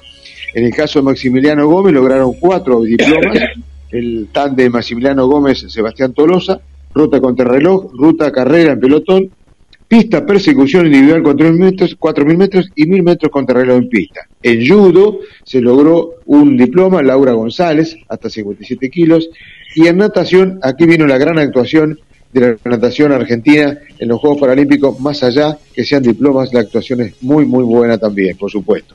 Nadia Báez en 200 metros combinados, Daniela Jiménez logró dos diplomas en 100 pecho y 200 metros combinados, Ana Luz Pelitero un diploma en 100 metros espalda, Lucas Poggi, un diploma en 100 metros espalda, Nicolás Rivero en 100 metros pecho, Fernando Carlos Maño, 200 metros este, combinados, e Iñaki Basilov logró cuatro diplomas en 400 metros libre, en 100 metros espalda, 200 metros combinados, 50 metros mariposa. Fueron 10 diplomas los de natación. En remo un diploma, Brenda, Brenda Sardón, en single, en tenis individual sobre la silla de ruedas, Gustavo Fernández logró un diploma. Tenis doble, Gustavo Fernández un diploma. Y en tenis doble también, Agustín Ledema logró un diploma. Y tenis de mesa, Constanza Garrone en single C, con categoría C2. Se lograron 21 diplomas, 10 mujeres y 11 varones, ¿no es cierto? Eh, recordamos que en los Juegos Paralímpicos de Río, los últimos, Argentina logró 5 medallas, una de oro, una de plata y 3 de bronce y 35 diplomas, y puestos del 4 al octavo, ¿no es cierto? Así que una, una importante superación de Argentina con respecto a los Juegos Paralímpicos. El medallero quedó en manos de China, que logró 207 medallas, una barbaridad, 96, 60 y 51, 96 de oro, 60 de plata y 51 de bronce. Gran Bretaña segundo, con 124 medallas, 41, 38 y 45. Estados Unidos 37 de oro, 36 y 31, 104. Argentina, como decíamos, 5 y 4, 9. Argentina se ubicó 63 en la general. Brasil logró una gran actuación, 22, 72 en total. 22 de oro, 20 de plata y 30 de bronce. Argentina, eh, los, eh, las comparaciones siempre son odiosas, pero Argentina convencional en Tokio logró solamente tres medallas y ninguna individual, todas por equipo. Recordemos que fue en rugby, hockey y volei. Y hacemos un cierre diciendo que precisamente el acto de clausura del cierre de los Juegos Paralímpicos, el abanderado de la delegación argentina fue Maximiliano Espinillo, que fue el goleador del equipo nacional de fútbol Los Murciélagos, que lograron medalla de plata. Y lo acompañó el guía, el arquero Darío Lencina. Así que una desde este bloque, este rincón del atletismo, de que hablamos todos los miércoles, mis más sinceras felicitaciones por esta extraordinaria actuación y que se van superando eh, año tras año en, panamericanos, iberoamericanos y nada más y nada menos que con, con el evento más importante del planeta.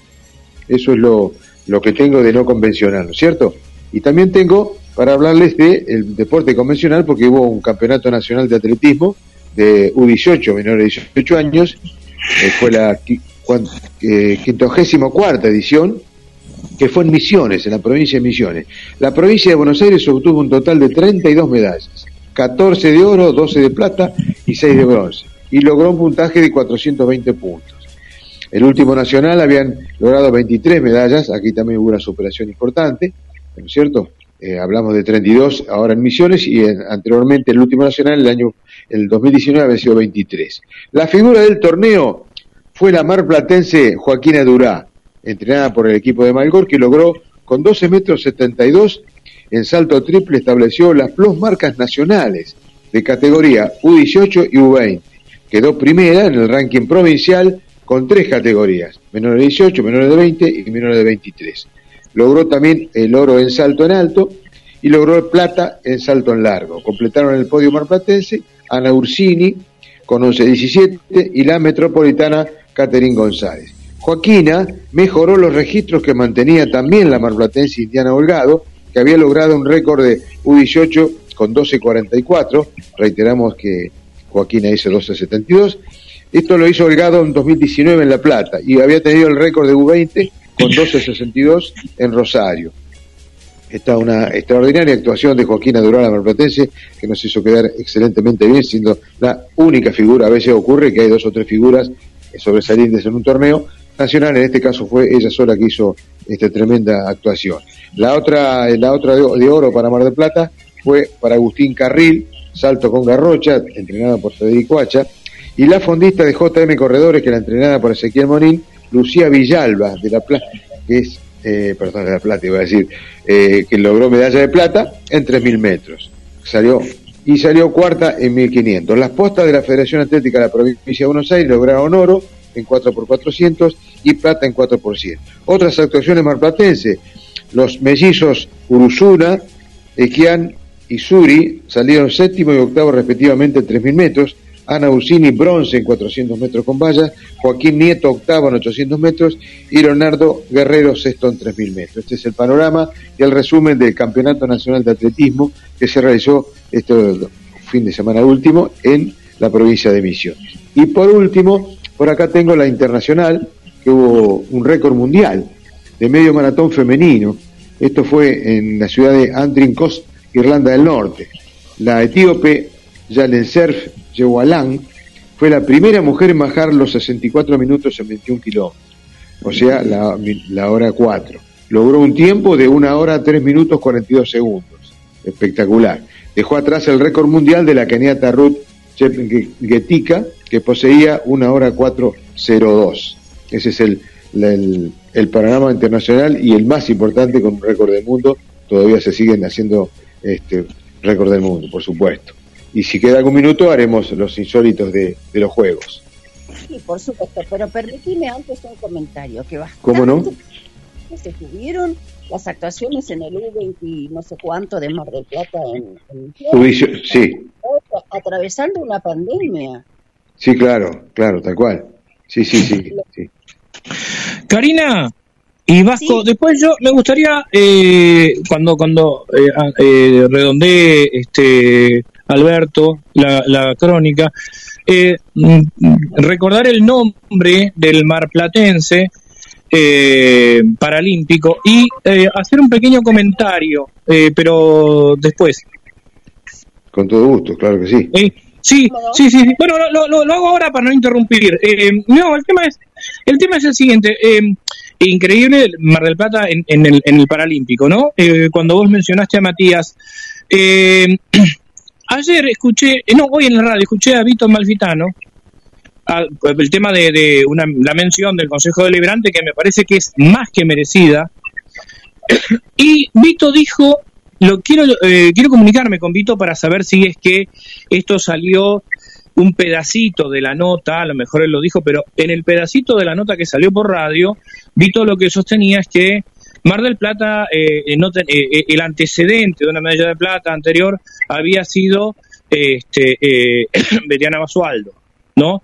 Este, que no, que realmente, este, sí, Betiana Basualdo sí, pero se olvidaron de Beatriz Greco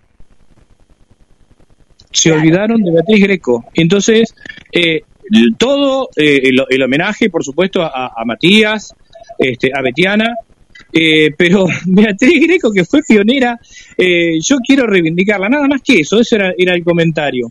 No, claro, te comento, Betiana Basualdo es, no es una atleta convencional. No.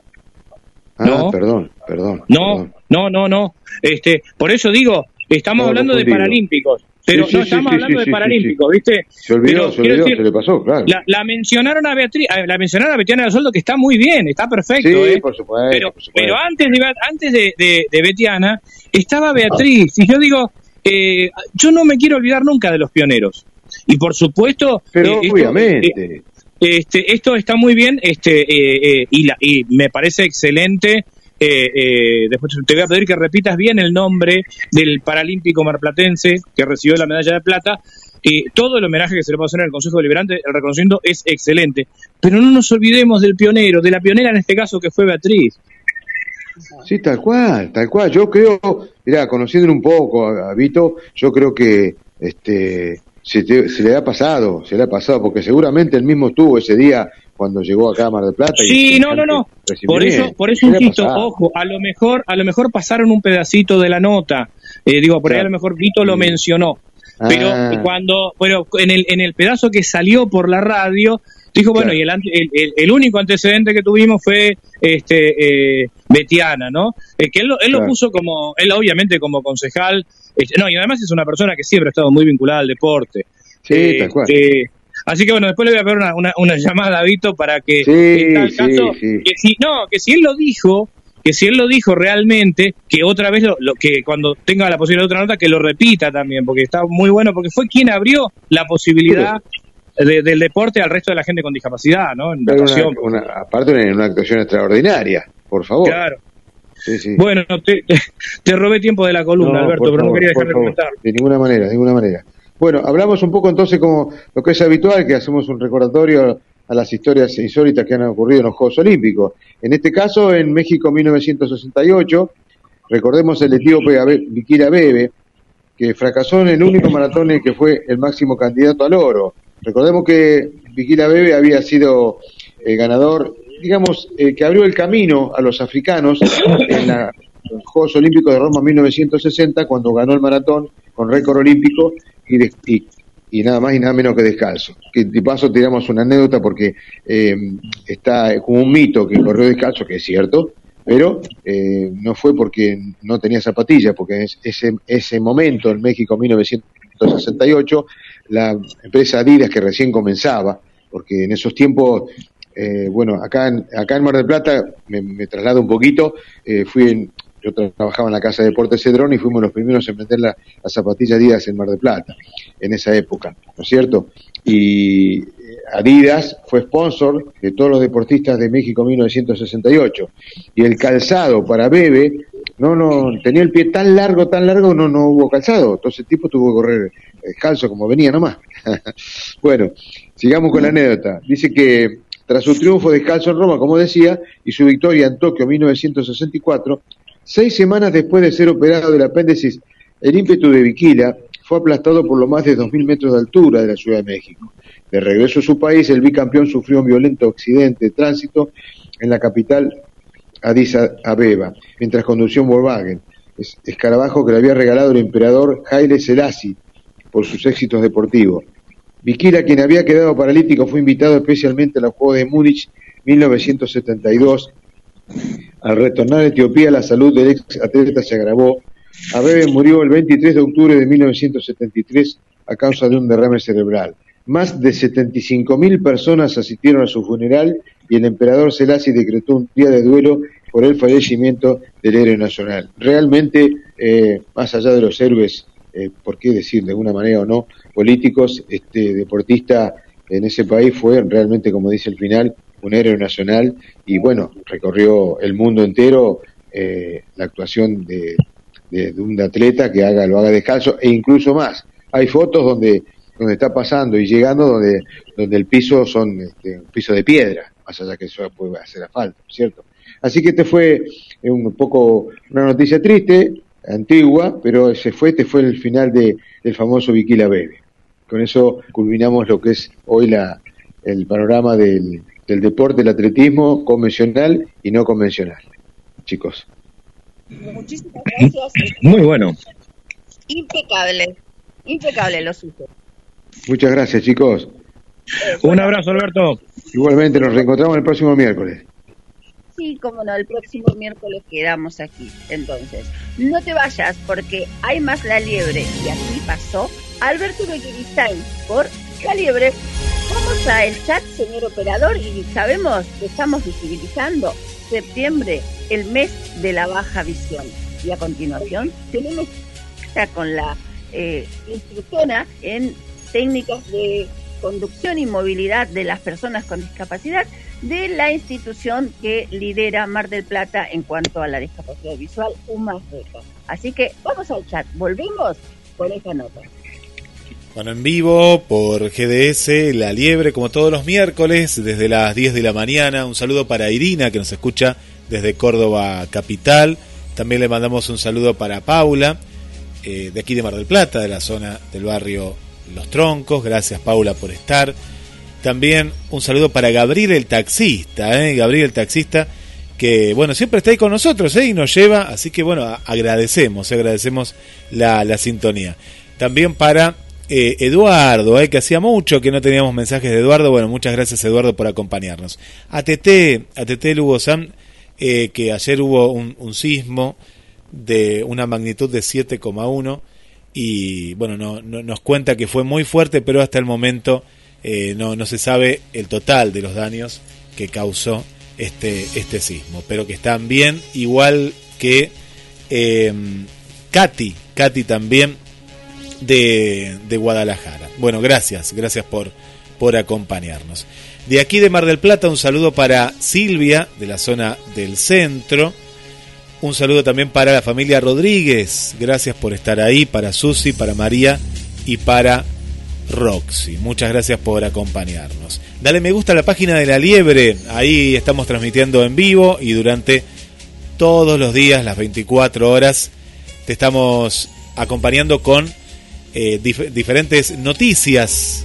Así que siempre mantenete informado con La Liebre. Ahí está el logo verde, eh, el logo verde de La Liebre. Y vamos por 3.000 amigos y amigas. 2234 24 66 46.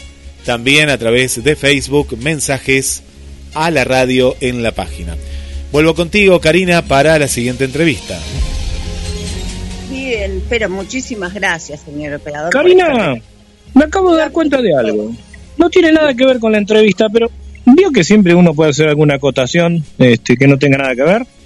Sí, por supuesto. Bueno, hoy es 8 de septiembre. Sí. Guillermo, ¿vos te diste cuenta? En tres meses estamos armando el arbolito. Sí, no, mira, Carlos, hay, hay un programa en la radio que desde enero, eh, Karina también, los lunes, que vienen contando cuántos días falta para fin de año. Entonces, cuando era enero, eh, todos, tanto los conductores como yo que estoy del lado de la operación, les digo, eh, para tanto si recién comenzó el año. Bueno, ahora que lo cuentan tal cual, eh, no sé cuántos faltaban ciento y pico de días, dijo el otro día, digo, pero sí, sí, falta muy poco. sí, sí, en tres meses, en tres meses estamos armando el árbol.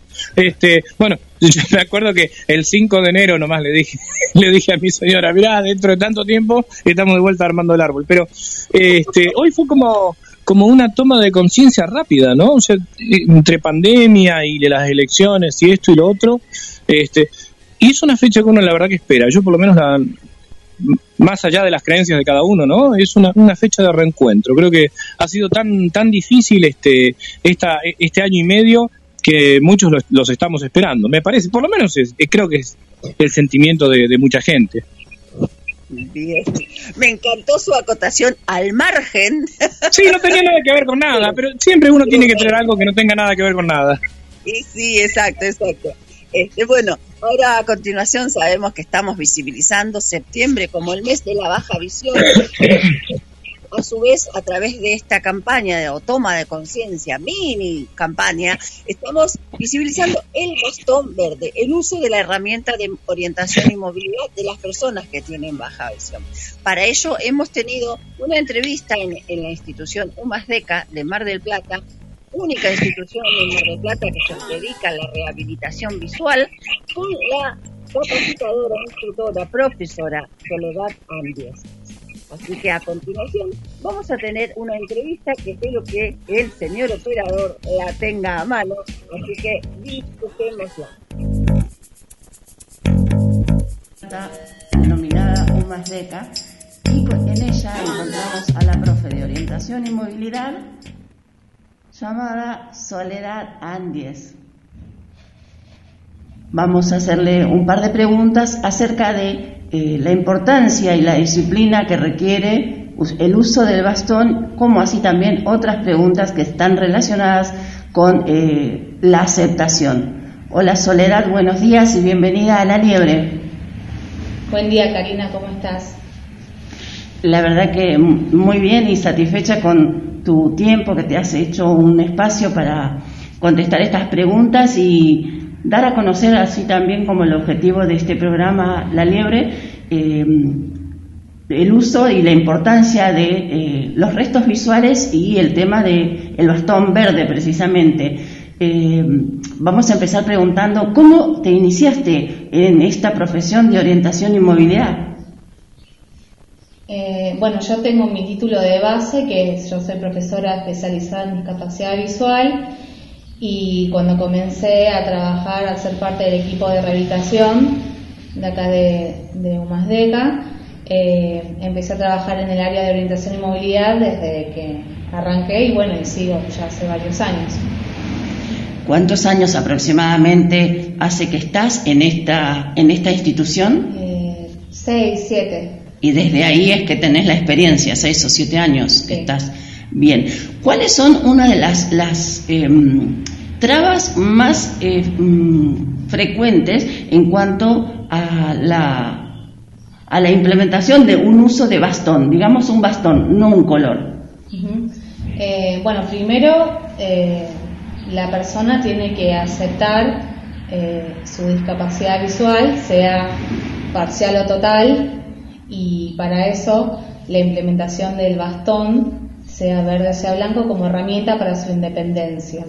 Y todo lo que empareja, digamos, la connotación que tiene el bastón eh, para la sociedad. Eh, eso va de la mano justamente con, con aceptar eh, su presente visual y los beneficios que trae el bastón para su independencia. Bien. Una de las trabas que, mayormente yo imagino deben suceder, es la aceptación de un resto visual, que es la que te limita entre, o la que circunda entre el verde y el blanco. Eh, ¿Encontrás mucha resistencia en las personas en ese sentido? Eh, lo que es baja visión es muy complejo porque hay muchas formas de ver, eh, depende de muchos factores y bueno, ese es por ahí el, debate entre el bastón blanco y el bastón verde, cuándo, sí, cuándo no. Eh, lo más importante, sea el color que sea, es que la persona tiene que poder eh, aperturarse a, apropiarse a, las herramientas y las técnicas eh, para que pueda recuperar su autonomía. varias veces acá hemos intentado conversar sobre las distintas, em, los distintos restos visuales, restos de visión que se conservan. Eh, ¿Vos tenés específicamente cuáles son para poder describirnos? Eh, depende de la patología, te digo las formas de ver. Hay patologías visuales, por ejemplo, como el glaucoma o retinosis pigmentaria, que la persona eh, ve, tiene visión central, que ve como por si fuera lo que se llama visión tubular, como un tubo. Eh, hay otras patologías como la maculopatía que, que ve manchas, entonces este, ve por distintos lados, por lo general visión periférica, por los costados. Eh, y bueno, eso también influye si hay otras patologías presentes como diabetes, que también la estabilidad de la glucosa impacta en, en la visión. Es muy variado. Tanto la maculopatía como el glaucoma tienden a tener una disminución presente en la visión y las otras dos, eh, las otras dos estadísticas que diste tienen un resto visual. Una todas las patologías que nombré son progresivas. Sí. Eso significa que con el paso del tiempo la visión se va perdiendo cada vez más. Claro, pero o sea, a lo que me refiero es el glaucoma. Eh, tiene una disminución total. En cambio, la retinosis pigmentaria tendría una visión eh, tubular en este caso. No, eh, también la, retinosis pigmentaria puede este, la persona eh, terminando de perder la visión completamente, teniendo visión luz, que digamos sería como una, sería legal. Bien. Dentro de, las ayudas que vos le brindás a las personas con discapacidad visual, eh, se denominan eh, ciego a las personas que, usan un bastón blanco y baja visión a aquellos que utilizan un bastón verde. ¿Estamos de acuerdo en esto? Sí, en realidad, digamos, el bastón blanco se llama bastón eh, de seguridad, que mundialmente está reconocido para las personas con discapacidad visual, sea ceguero o baja visión en cualquier parte del mundo que una persona con compromiso visual vaya con bastón blanco, va a saber que hay un compromiso visual. El bastón verde lo utilizan las personas con baja visión, eh, pero está reconocido en algunos países acá en, Sudamérica, eh, pero bueno, mundialmente tal vez vas a otro país y, y no saben qué significa ese bastón verde. Pero sí, lo usan las personas con baja visión. En otros países suele haber un bastón diferente al blanco también, o como indicando el verde acá en Mar del Plata. el blanco es el mundial, el que está reconocido por las organizaciones mundiales de, discapacidad visual. Eh, pero bueno, ahora el verde también ha tomado mucho, mucho más relevancia. O sea que denominamos que el blanco es universal, se puede decir. Claro. Bien. Bien, eh, ¿cuáles son de las herramientas que una persona se lleva a la primera entrevista con vos, eh, una persona con baja visión, supuesto, con discapacidad visual, disculpa? Eh, ¿Cuál es la primera herramienta que le brindás como para su protección? En realidad no, no hablamos de herramientas en las entrevistas iniciales porque es una instancia de vinculación de recopilación de información sobre lo que la persona atraviesa, lo que necesita, cómo es su entorno, donde se plantean objetivos en conjunto para saber qué es lo que quiere lograr, qué necesita y en base a eso se hace el, entrenamiento en lo que es orientación y movilidad. Esto requiere también de un equipo interdisciplinario para poder vencer obstáculos, eh, ¿verdad? Sí, seguro. El abordaje de orientación y movilidad no es una disciplina aislada, es en un contexto de, un equipo de rehabilitación, un equipo interdisciplinario, por supuesto, eh, todas las áreas eh, tienen que ver y, se relacionan. Una persona no podría instrumentarse en el bastón si no tiene su proceso psicológico, su terapia, eh, porque bueno, cuando uno empieza su proceso de rehabilitación se confronta con un montón de dificultades que, empiezan a transitar. Entonces es muy importante poder este, trabajarlo en el, área de psicología. Bien, Soledad, vamos a dejar acá, pero vamos a seguir para el próximo miércoles. ¿Nos adelantás una nota más? Sí, no habría problema, cariño. Bueno, muchísimas gracias. Entonces estuvo en la liebre la profesora de orientación y movilidad Soledad. Muchísimas gracias. Será hasta siempre.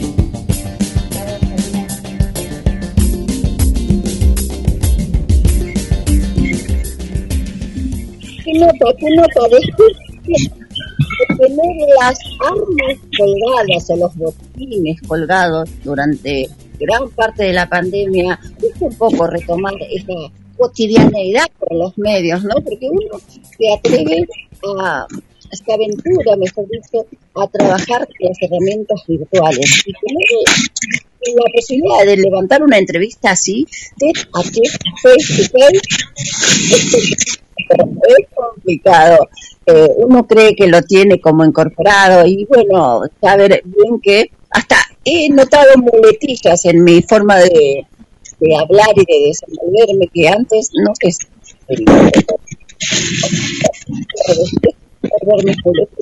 ¡Epa! Bien, señor operador, ¿cómo estamos con esas publicidades? ¿Comemos algo rico? Espero que sí, espero que sí, porque eh, eh, es un día para comer cosas ricas, porque volvió el frío, está, está muy nublado, eh, sigue una alerta Viste que ahora están las alertas de colores, ¿no? En Tandil, por ejemplo, se han suspendido las clases en esta jornada, pero acá en Mar del Plata, por el momento, eh, tenemos en algunos barrios alguna alguna llovizna leve o chubascos, ¿no? Como le dicen, pero pero no todavía el viento que, que, se espera tal vez para las próximas horas. Pero así que hay que comer algo rico para estar en casa. Hoy es un día para llamar a, a Pastelería Artesanal, Cari. Exacto, correcto, correcto. Nunca más de acuerdo con usted. Pero déjeme comentarles, así como, como Carlos Mato hizo su comentario em, fuera de, todo contexto, yo creo que el ecosistema nos está dando una respuesta en cuanto a esto que nosotros nos, eh, nos eh, tenemos nos detenemos a tenerlo en cuenta, a reciclar, a, no, a levantar los papelitos y todo eso, y esto de las alertas de colores, creo que el universo se quiere vestir con los colores de la diversidad y la bandera de la diversidad precisamente, como una respuesta de, agradecimiento, ¿no? Lo que pasa es que es un poco, un poco crudo. Me desorientó un poco, pero sí, sí, está bien, está bien la metáfora, está bien, está perfecto. Ay, yo que pensé que se había ido, usted y yo le quería sacar. No, no, no, no, no, pensé, pensé que ibas a hablar del ecosistema, digo, eh, empezamos con el desequilibrio ecológico, pero no, salió por el otro lado, está bien. claro, porque hay alerta naranja, alerta amarilla, alerta celeste, violeta. Los colores de la diversidad. Sí, sí, sí. Y en cuanto a la cuestión de los desequilibrios, si bien es cierto que todos somos responsables, pero no hay que perder de vista que hay algunos que son más responsables que otros, ¿eh? Ya no es todo lo mismo. Eso, eso no lo perdamos de vista, digamos. Eh, eh, ni vos, ni yo, ni Guille andamos contaminando océanos derramando petróleo, por ejemplo. Como así también está saliendo como novedad, según mi propio criterio, ¿no? Esto de la isla de basura que anda flotando en medio del océano. Está tremendo esto. sí, sí, se habla, se habla, se habla justamente de una isla de plástico. El problema es que hablamos de todo esto como algo ajeno. Y, por ejemplo, en cuanto a la posibilidad de la explotación petrolera frente a las costas de Mar del Plata, se, se hizo mucho ruido y hubo una reacción fuerte y muy bien hace un tiempo, pero ahora no se, no se habla más, salvo los grupos interesados. Claro, lo que ocurre es que no tiene, lo que ocurre es que no tiene que hablarse únicamente en los grupos interesados. Debería estar este discutiéndose un poco más. Claro. pero todo tan rápido. Es parte de esa toma de conciencia que necesitamos eh, los, los y las ciudadanas. Sí, Así, así parece. Te escucho como, parece ya costó. Karina, estás como debajo del agua. Ah, le me descubrió, me está echando. ah, pero mirá, mira, mira qué bien. Mira qué linda forma de hacer el programa. No, no se puede. Así, así uno se imagina. No, no, no, se puede. La radio es imaginación. apagale la cámara. Apagale la cámara. No, le apago la cámara, sí, sí, sí. Ah, sí, no, no. No, no, eh, mira Carlos, qué oído. Yo sé que Carlos tiene muy buen oído, eh, pero yo no me imaginaba tanto. Pero mira vos, mira vos, bien. bueno, para hacer este programa bien inclusivo, vamos a, a compartirles una, una especie de texto que nos han mandado desde la Asociación de Sordos de Mar del Plata, que eh, que intenta promover la accesibilidad a la información por los medios audiovisuales y que es eh, bueno la oportunidad en, para un taller de adaptación de materiales audiovisuales para personas sordas, con interpretación simultánea en LSA a español. ¿Cuándo es eso, Karina? Esto dice que cualquier información pueden mandar un mail a federación federación arroba gmail.com. Ah, pero o sea, no, no es que hay un día específico, sino que hay que averiguar. Debería, debería decirlo, eh, estoy recorriendo el mail y no veo una fecha destacada, así que permítame continuar con la lectura, que vamos a ver si más adelante podemos acceder a esa información. Dice, son para anuncios y avisos en las pantallas de TV del aeropuerto o de aeropuertos, terminales de Omni y en la televisión también. Bueno, y nos pide encarecidamente si podemos encargarnos de difundir esta Así que a la compañera Gabriela Rojas, quien es eh, colaboradora en este caso, aliada, aliada y para Sí, vamos, vamos, vamos a escribirle a Gabriela, además, este, una querida compañera que es este, delegada también ante Comudis. Sí, vamos a comunicarnos con Gabriela para que nos amplíe la información. Listo, listo. Tú sabes que con Gaby, con Gaby hicimos este, hace muchos años ya la campaña, que en realidad, este, obviamente, Gabriela era una de las promotoras y se acercó a la Asociación Amigos de la Biblioteca Parlante y nosotros apoyamos de la biblioteca y salimos a juntar firmas por el tema de los subtitulados en los informativos. Este, en ese sentido, siempre la gente ciega apoyó la lucha de las de la comunidad sorda este, y juntamos muchas firmas. Pero lo importante acá es que este tipo de campañas la apoyen los ciudadanos comunes, sin discapacidad. Que no quede únicamente en la reivindicación de los sectores de personas con discapacidad. Eso es conciencia ciudadana también. Bien, bien, por supuesto. Y bueno, eh, se nos ha acabado el material, no hacía el tiempo, pero nos queda una, una colaboradora que está el horario para poder introducirla. Eh, así que, señor operador, lo invito a que recibamos a María Elena Gutiérrez en esta conversación y bueno, mientras tanto Carlos seguramente tendrá algo, como siempre, que comentar para poder llenar este vacío existencial. No, una cosa que quisiera contar, anda circulando hace unos días una especie de, de, WhatsApp eh, en la que se dice que quien este que uno tiene que llevar su eh, virome, eso está bien, su bolígrafo, ¿no? para no decir marcas, porque total, este, en realidad, bueno, su virome, este, para firmar, pero también andan diciendo que hay que llevar una, eh, un boligoma o alguna goma de pegar para pegar el sobre delante de la persona, eh, de las autoridades de mesa, porque de lo contrario el, ese voto podría ser anulado. Eh, la justicia electoral, yo hasta ahora, las averiguaciones que hemos hecho, eh, no, no, no se ha pronunciado sobre eso. ¿eh? Este, es, es extraño, porque empiezan a aparecer montones. Eh, yo les cuento, sí, porque sabes que fue una consulta de, de, de, muchas amigas y amigos que, y hoy tempranito, mira, estoy acá, acá estoy, reiteran que el sobre debe, se debe cerrar, esto está, ahora, ahora lo comparto ahí en la libre, en cronosmdq.com, reiteran que el sobre se debe cerrar en el cuarto oscuro y que se puede pegar o meter su solapa, ¿no? Porque acá está el tema de lo que, que, son estas noticias entre comillas falsas, ¿no? Que te mezclan la verdad y la mentira. Eh, pero lo que sí hay que llevar, eh, mira, acá te digo lo que dice la Cámara Electoral, lo último que salió hoy a las 9 de la mañana. Afirmó que cada juzgado electoral estableció las prioridades para el acceso de distintos grupos a las mesas de votación la funcionaria confirmó que las urnas estarán abiertas, como siempre, ¿no? en el horario de 8 a 18 horas.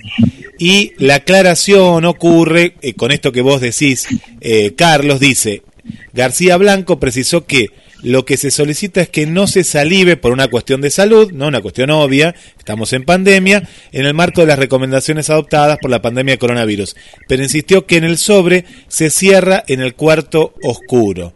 Y que si la gente quiere llevar boligoma, que lo pegue, pero lo pega adentro. Y si no, ¿qué, qué haces vos? Metés las boletas y la solapa va adentro. ¿Sí? Eso es lo que dice. Guille, eh, eh, Guille, yo no sé si a vos te habrá pasado, pero convengamos que en las últimas elecciones el sobre no lo podés pegar ni siquiera salivando. El, el, pegamento del sobre es tan malo que no, se pega. Uno termina prácticamente metiendo la solapa. Esto es una noticia falsísima, que además tiende a atemorizar a la gente, van a anular el voto. No, no Yo digo, no, podemos ser tan estúpidos de hacer circular este, este tipo de cosas que evidentemente eh, lo que tienden es, primero, suena, suena a troll, suena a service, suena a querer este, eh, eh, tirar abajo una elección, suena claramente a eso. Este, la cantidad de, de, consultas que, que me, han llegado a mí, a, mi señora, a la gente de la lista, porque claro, han conseguido generar temor en la gente, ¿no? Bueno, anoche lo que quería comentar es que eh, uno, de, uno de los apoderados de la lista nacional hizo la consulta y por supuesto esto lo, desmintieron. Lo que estás diciendo vos, Guillermo. Sí, sí, sí, esto es de la cámara, la cámara electoral, pero el que quiere llevar boligoma que la lleve, no, no si tienen claro, cierto temor. Pero, pero, además, esto del contagio del, corona, del coronavirus, yo por lo menos las últimas elecciones lo que hice fue meter la solapa porque la verdad que el pegamento del sobre en sí es tan malo que prácticamente nadie lo pega así ya.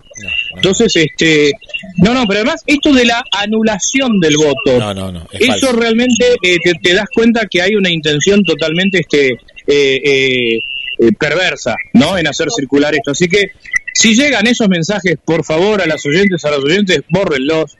No seamos este, ingenuos y, y, ponernos sin querer este, al servicio de, alguien o que quiere divertirse o lo que quiere o lo que es peor lo que quiere es boicotear un proceso electoral. Así es. Eh, Precisamente está María Elena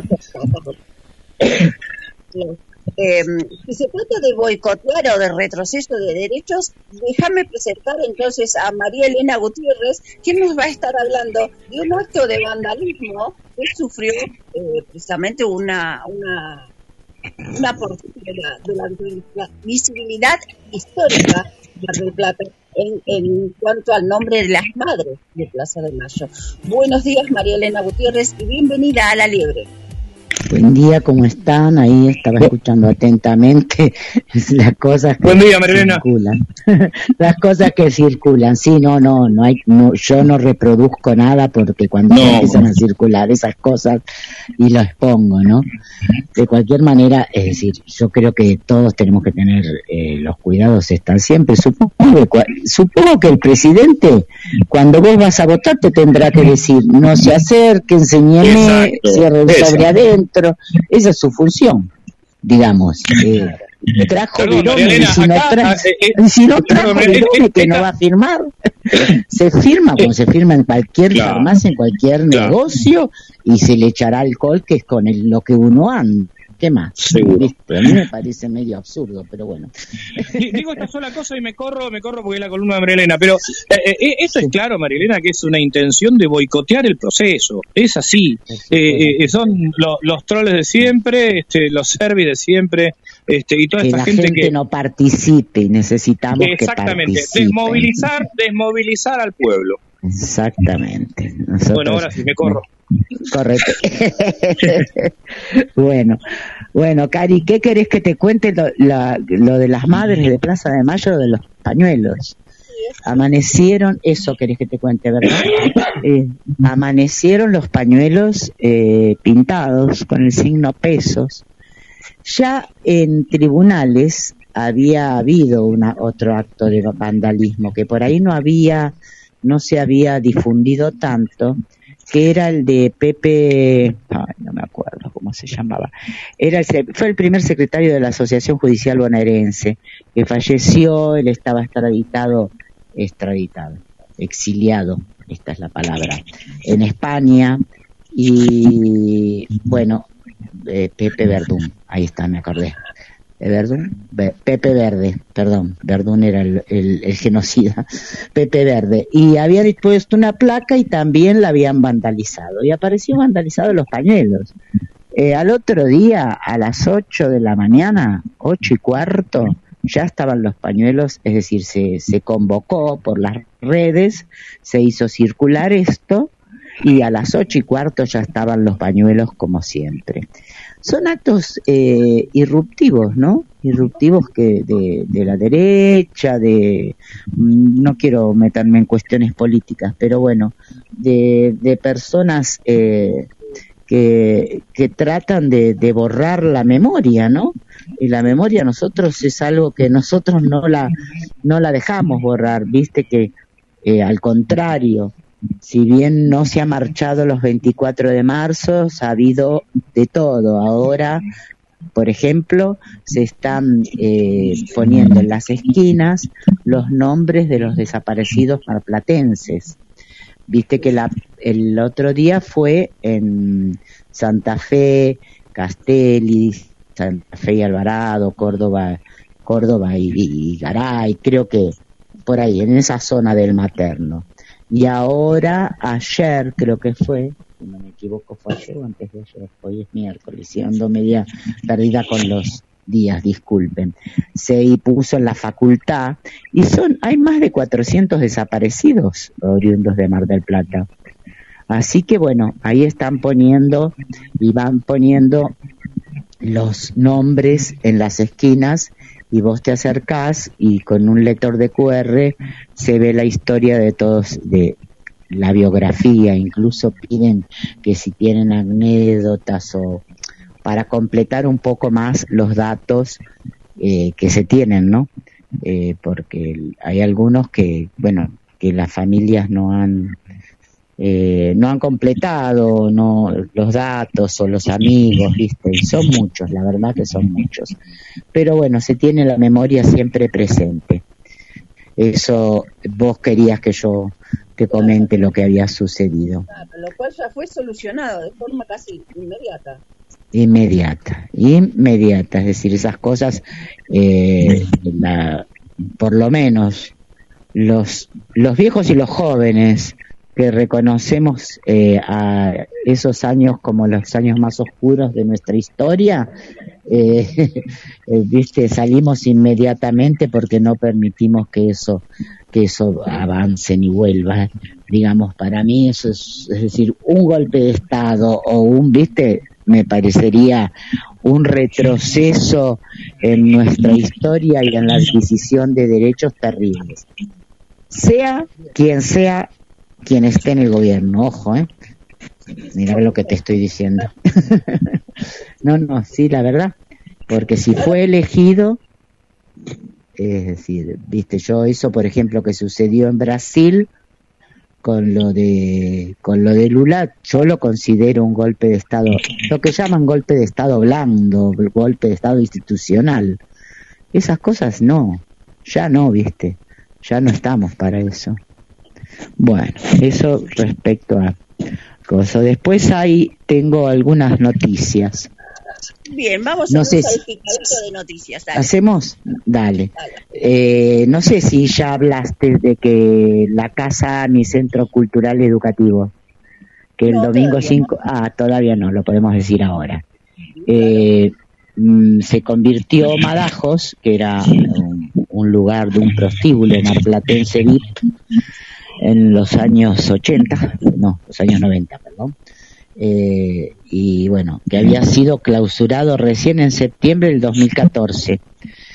Eh, fue clausurado ese lugar por delitos de trata y explotación social de personas, lavado de activos, y se conocía como Madajos Pub. Y bueno, el tema es que en el juicio eh, se dejó, se dio a, viste que ahora la ley hace que se le saquen las, los bienes a los prostituyentes, ¿sí? Y que esos bienes quedarían para las eh, víctimas, ¿sí? O las personas que fueron eh, vulneradas por ellos, ¿sí? Es decir, o las prostituidas, no sé cómo llamarles realmente. Eh, así que, bueno, para las chicas y bueno, después de una larga tarea de, porque se los entregaron, eh, lo recibieron en custodia AMI. AMI es Asociación eh, Mundo Igualitario y habían, habían pedido que se los entregue en, en, custodia, porque cuando termine el, eso queda en custodia como quedó la casita azul. Eso queda así eh, hasta tanto se le haga efectiva la entrega a quienes corresponden. Y bueno, lo convirtieron en un centro cultural y educativo maravilloso, Beaiten y Alem. Eh, yo entré el día de que se los entregaron, así que vi lo que era eso. Sí tenía referencias, pero no lo conocía por dentro. Estaba todo lleno de espejos, no tenía una sola ventana. Eh, bueno, era muy, muy oscuro y bueno, las chicas y las chiques y los chicos hicieron, eh, pusieron y con, con colaboraciones, ¿no? unos ventanales, hicieron un espacio hermosísimo.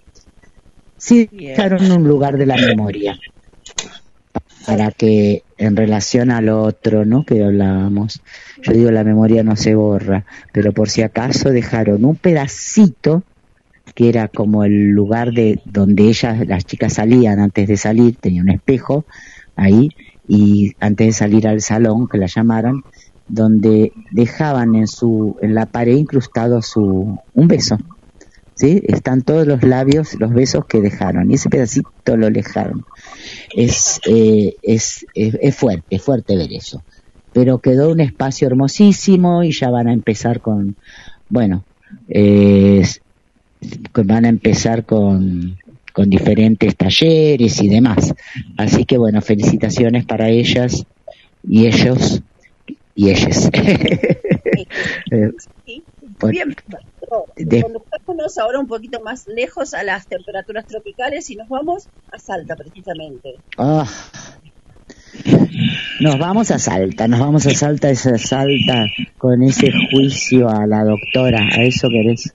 Ese salpicado que es. Bueno, en realidad, eh, eh, que, se, que esté la ley eh, de interrupción de voluntaria del embarazo no significa que en muchas provincias se esté cumpliendo. Esta es una realidad, es decir, hay que, hay que visibilizarlo. Felizmente la doctora salió libre esto no fue una interrupción voluntaria de embarazo, esto fue una interrupción legal del embarazo, que existe desde 1921, porque en la interrupción voluntaria del embarazo hay eh, un plazo establecido para acceder voluntariamente a, a hacerte el aborto, que son 14 semanas. En la interrupción legal del embarazo, quien evalúa es el médico si, si fuera una eh, violación, no evalúa el médico, punto. Muchas veces sucede que las chicas ni saben que están embarazadas, porque fueron violadas y ni saben, ni saben, ¿viste? Realmente no saben, capaz que siguen teniendo, es, menstruando y, ni saben. Eh, no es qué sé yo, nosotros conocemos un caso de una chica que estaba detenida y bueno, a los seis meses y medio se dio cuenta de que, que estaba, la sacaron de la cárcel para hacerle la ecografía, seis meses y medio, imagínate. Bueno. Pero bueno, no me quiero desviar del tema. El tema es que esto fue un ILE, con conformidad, por supuesto. Hubo conformidad porque estaba más, eh, es decir, ¿qué diferencia hay en que sean más de 12 semanas? Cuando corre la vida de la persona es decir, de la madre, eh, porque hablamos de la salud, pero no la salud como ausencia de enfermedad, sino la salud como la define la, eh, la Organización Mundial de la Salud. Aquí actuó un equipo interdisciplinario, se evaluó la salud social, a través de una trabajadora social, se evaluó la salud psicológica a través de eh, psiquiatra y psicólogo, se evaluó su salud médica, clínica, por decirlo así, es decir, y se, se acordó eh, interrumpir ese embarazo, ¿sí? Sería, hubiera sido una interrupción, si fue una interrupción legal. Eh, hubo un anestesista, hubo un equipo, lo que pasa que fueron contra la médica. Esto es así. ¿Por qué van contra la médica? Porque es la única en toda esa zona que realiza, que no es objetora de conciencia. viste que la ley dice que se puede ser tanto en tanto en el la ILE o en el IBE se puede ser objetora de conciencia uno como persona pero tiene que eh, disponer eh, y dar respuesta al requerimiento en un lapso no mayor a 10 eh, días ¿sí? se entiende yo no lo hago pero sí la tengo que ubicar en un espacio en un consultorio, en, una institución que sí lo haga. Así que bueno, felizmente trabajaron las abogadas del ministerio, de la red de profesionales de la campaña y salió rápidamente. Ahora lo que hay que pedir es la absolución, porque no no hay pena, es decir, no no es que no no, no tiene que estar ni iniciada esa condena. Bueno, eso hasta ahí. Después tenemos otro tema Pasamos a otro juicio que se tuvo en la ciudad de Mar del Plata. ¿sí? que va a ser. ¿Será el mismo? ¿Decimos el mismo? A ver. Ah, sí, el que va a ser en el Teatro Auditorium, que va a ser, eh, ya te voy a decir, espérate que me acuerde. 12, 13 y 14, 14 ahora, lo verifico. Capaz que vos lo podés verificar. Eh, no, 14, 15, 16 y 17 en el auditorio. Este juicio tiene que ver con lo acontecido hace en el 2019, antes de entrar en pandemia, en el año nuevo, el fin de 2019. Estaba la una familia con una su hija, bueno, con su hermana, con sus hijos, una de sus hijas de 14 años fue víctima de una violación eh, que fue lo que llamamos en manada. ¿Por qué llamamos en manada? Porque fue a, más, más de uno, ¿sí? Cuando interviene más de una persona, como sucedió en España, quedó ese nombre de llamada, de, que en España fue terrible, no sé si ustedes recuerdan. Eh, exactamente. Eh, decimos que que es una violación en manada. Por supuesto que esto es un agravante, ¿no? Y recién después de, estamos en el 21, del fin del 19, casi tres años, se va a llevar a cabo este juicio. Y contra hay tres imputados. Y el juicio se va a realizar porque va a ser eh, presencial, ¿no es cierto? Eh, en el auditorium. Porque, es decir, ¿Por qué esto, no? Decimos nosotros. ¿Por qué en el auditorio? Porque se supone que se va a acompañar.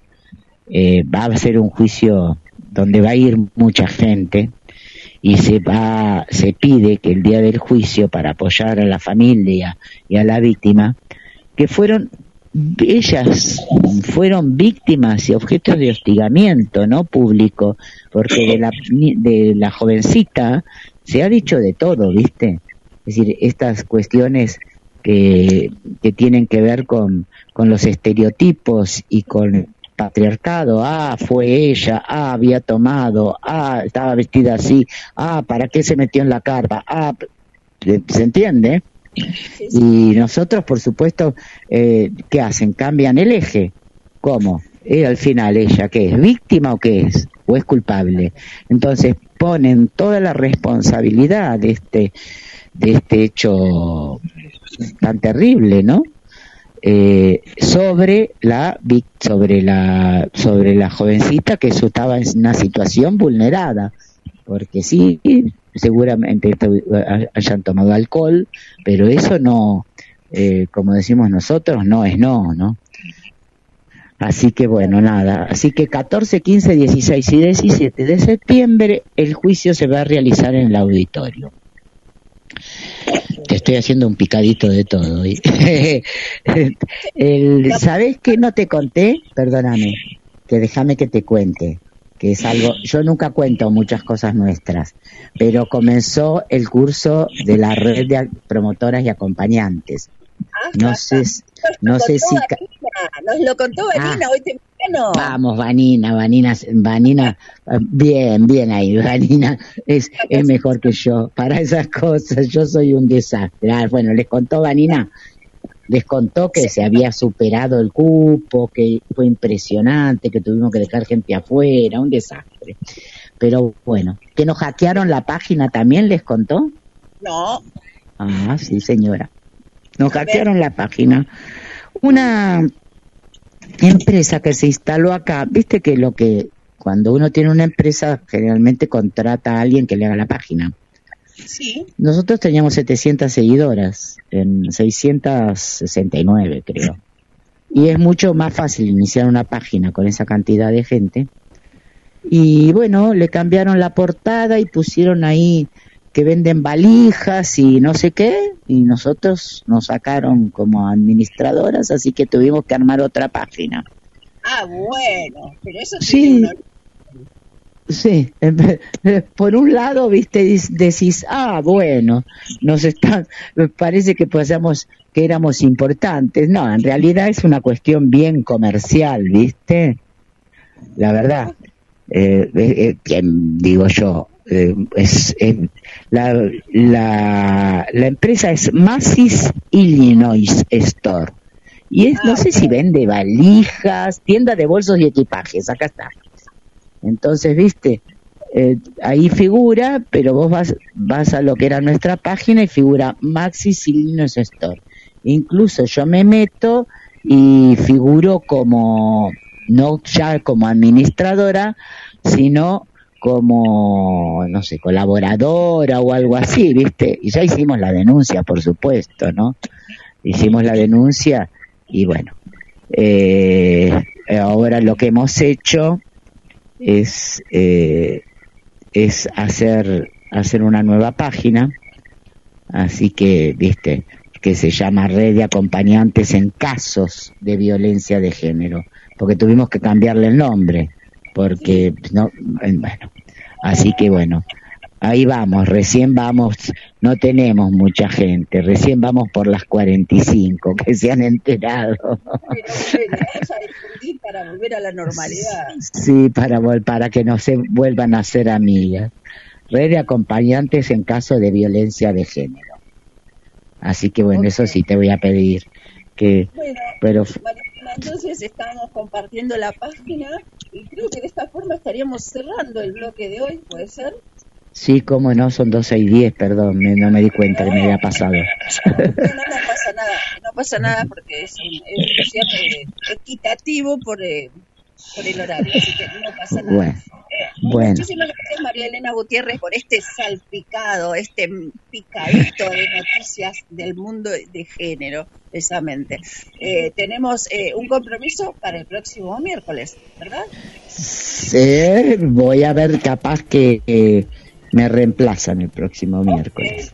porque no estoy yo, pero te dejo mi mano de Exacto, seguramente alguien me va a reemplazar. ¿eh? Bueno, un abrazo. Por la libre María Elena Gutiérrez, secretaria de género de la CTA Autónoma Muchísimas gracias, hasta el próximo miércoles. ¿Y quiénes estamos en línea, señor operador? ¿Está el señor Carlos Mato todavía? Sí, estoy acá, estoy acá, estoy escuchando atentamente. ¿Qué te pareció? ¿Qué te pareció el salpicadito con María Elena? Mm, bueno, María Elena siempre eh, da información muy concreta, muy fuerte también, ¿no? La verdad que este, hubo, hubo de todo en esta, en esta columna de, María Elena. Eh, me, acordaba justamente lo que fue esto de la de esa violación en manada o en rebaño, ¿no? Qué cosa terrible. este, y que lenta la justicia, ¿no? porque eh, la verdad que todo esto debería haber sido mucho más rápido, este, el proceso, el proceso judicial. Y, lo de los pañuelos también, bueno, eh, que uno no entiende a esta altura del partido cómo puede ser que, haya gente que eh, se dedique a vandalizar determinados símbolos que son símbolos de luchas, de sentimientos, de nuestra historia es lo que hay. ¿Cuánto tenemos, cuánto tenemos que crecer como comunidad todavía? ¿Cuánto? Sí, para aprender a respetar al otro y los valores sí. propias condiciones de pensar. respetar la ideología del otro sería. Fundamentalmente respetar a la otra persona, con su ideología, con su creencia, o sea, respetar, respetarnos, ¿no? Este, eh, qué sé yo, uno puede coincidir o no, lo que, pero respetar la vida, respetar la vida en todas sus formas, es muy importante eso. Eh, respetar la vida también se trata de disfrutar, así que ¿qué vamos a descorchar hoy, Carlitos? ¿Qué vamos a descorchar hoy? No, no, hay un Cabernet Sauvignon, nada así, sencillito, peleón, grueso, este, eso, vamos a descorchar eso. No sé lo que vamos a comer, me imagino que comeremos acá, está la patrona trabajando, este, en la mesa del comedor, así que me imagino que comeremos algo acorde con el Cabernet. Eh, eh, primero hay que buscar el vino, después ver qué se come en función del, de la copa, ¿viste? es todo gira en función al menú. Claro, claro, o sea, así tendría, así viene lo que, como dicen habitualmente este, los, los sommeliers, el maridaje. Bueno, vemos qué, qué vino tomamos y a ver qué, con cuál hacemos el maridaje, con qué comida. Por lo tanto, hoy eh, me voy a tener de tomar algún tipo de alcohol porque tengo que conducir. Así que. Ah, sí. Ah, mira, mira. Queda pendiente. ¿Qué vas a, vas a manejar? Va a manejar, Voy a manejar. ¿Pero qué le vas a poner dos bastones adelante al auto como si fuera un limpia parabrisas? Claro, ¿eh? Me acaba de dar usted una buena idea, ¿eh? Me, me parece, me parece que ya tomaste bastante para semejante disparate. Si dejas de tomar ahora no te va, no te va a servir de mucho. Bueno, ya tuvo que poner mi estrategia en evidencia. ah, viste, al final te descubrí. Bueno, eh, muchísimas gracias por habernos acompañado en este programa en toda su extensión y emisión, Carlos Matos, y esperemos que vuelva a suceder con más frecuencia, porque sabemos que usted es un hombre que tiene muy ocupada su agenda. No, nos, nos encontramos el miércoles que viene, hay mucho para hablar. Y el tema, el tema bastón verde, bastón blanco, que se reflota todos los meses de septiembre, yo sé que va a volver. Y vamos a volver a, a- a charlar de las mismas cosas. Eh, hay gente que no está de acuerdo, hay quienes sí estamos de acuerdo. Carlos, Karina, quería, eh, quería acotar algo antes del final, porque mucha gente no, no se ha fijado en el padrón electoral y en la gran mayoría de los casos ha cambiado el lugar de votación. Sí, sí, desde, sí. desde lo personal lo digo y en general, porque eh, mucha gente no, no, nos ha enviado cómo hacer y después le preguntaba, le digo, ¿y te cambiaron? Sí.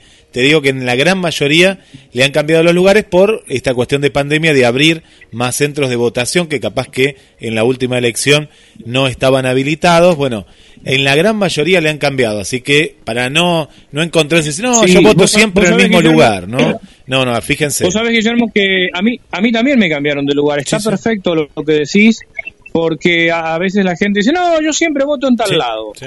Y lo más probable es que, es que tengan que empezar a, a hacer un recorrido. Así que excelente lo que estás diciendo. No, eh, fíjate, es muy fácil. Ahora igual eh, acá vamos a compartir el, el link, pero buscan en padrón electoral o, bueno, se acercan a, algún lugar porque si el que no tiene internet, ¿cómo se va a enterar? no Bueno, acérquense a algún puesto, sea del partido que sea, le preguntan, le dan el número de documento y de ahí le van a Sí, decir en cualquier, qué- en cualquier qué lugar. partido. Sí. En cualquier partido te lo dicen, sí. Bueno, en esto yo me vi beneficiada porque me trasladaron a unas cuadras de casa, así que estoy súper satisfecha. ¿Y te cambiaron? Sí, te cambiaron Bien. de lugar. Es otro lugar. Sí. Antes me tocaba en el Coyunca, allá en la entrada Uy, de Mar del Plata, lejísimo. Sí, y ahora me toca acá en el barrio prácticamente. qué bueno. Bueno, a mí me pasó lo mismo. Yo votaba en la escuela Santa Cecilia, que queda lejos de casa, relativamente lejos, ¿no? Y, y esta elección creo que me toca acá en la escuela piloto, que está cerca, así que el cambio me, la verdad que me vino mejor. Bien. No, yo, yo voto en el pleno barrio centenario. Fui ayer para ver el lugar bien porque digo, pero ¿dónde es este lugar? Pues no, no lo conocía, no, nunca había entrado al barrio centenario. Alguna vez sí, había ido a la salita, pero no, no por esa calle. Claro. Y bueno, es la escuela que está prácticamente sobre Rodríguez Peña. eh, así que, pero no, fíjense porque me parece que en casi todos los casos eh, ha habido cambios y bueno, Sí. para ir a votar tranquilos y, y bueno, a votar, a votar. Sí, Además, Guillermo, eh, que el pronóstico dice que el tiempo, el clima va a estar malo, va a estar, es muy posible que llueva, así que es como vos decís, lo mejor es averiguar hoy, cosa de ir punto a punto, de la casa a, a votar y después este, eh, volver a la casa por lo menos hasta que finalice. ¿no? Y si pueden agilizar cuando les den la dirección, anotar el número de mesa, ¿no? Y en qué número está en la lista. Sería ideal para agilizar, ¿no? Agilizar toda esta votación.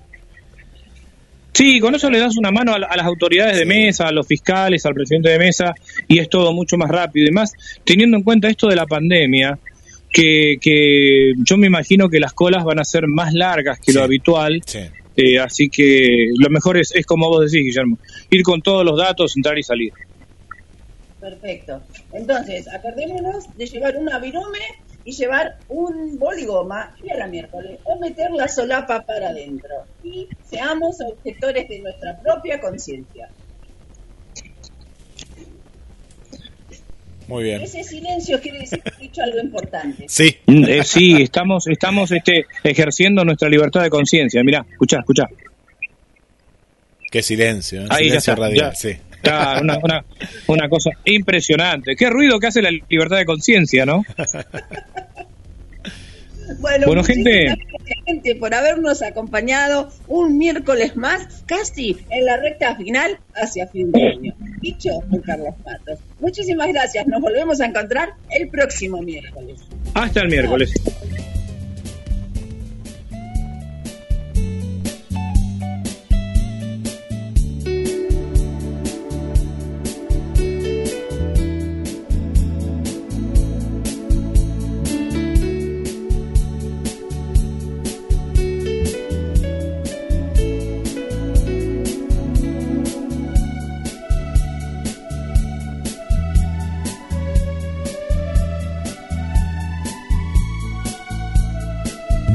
Gusta en Facebook. Nos encontrás como GDS Radio Mar del Plata.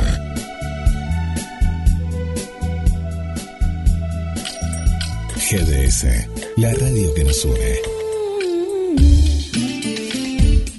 La radio que buscabas www.gdsradio.com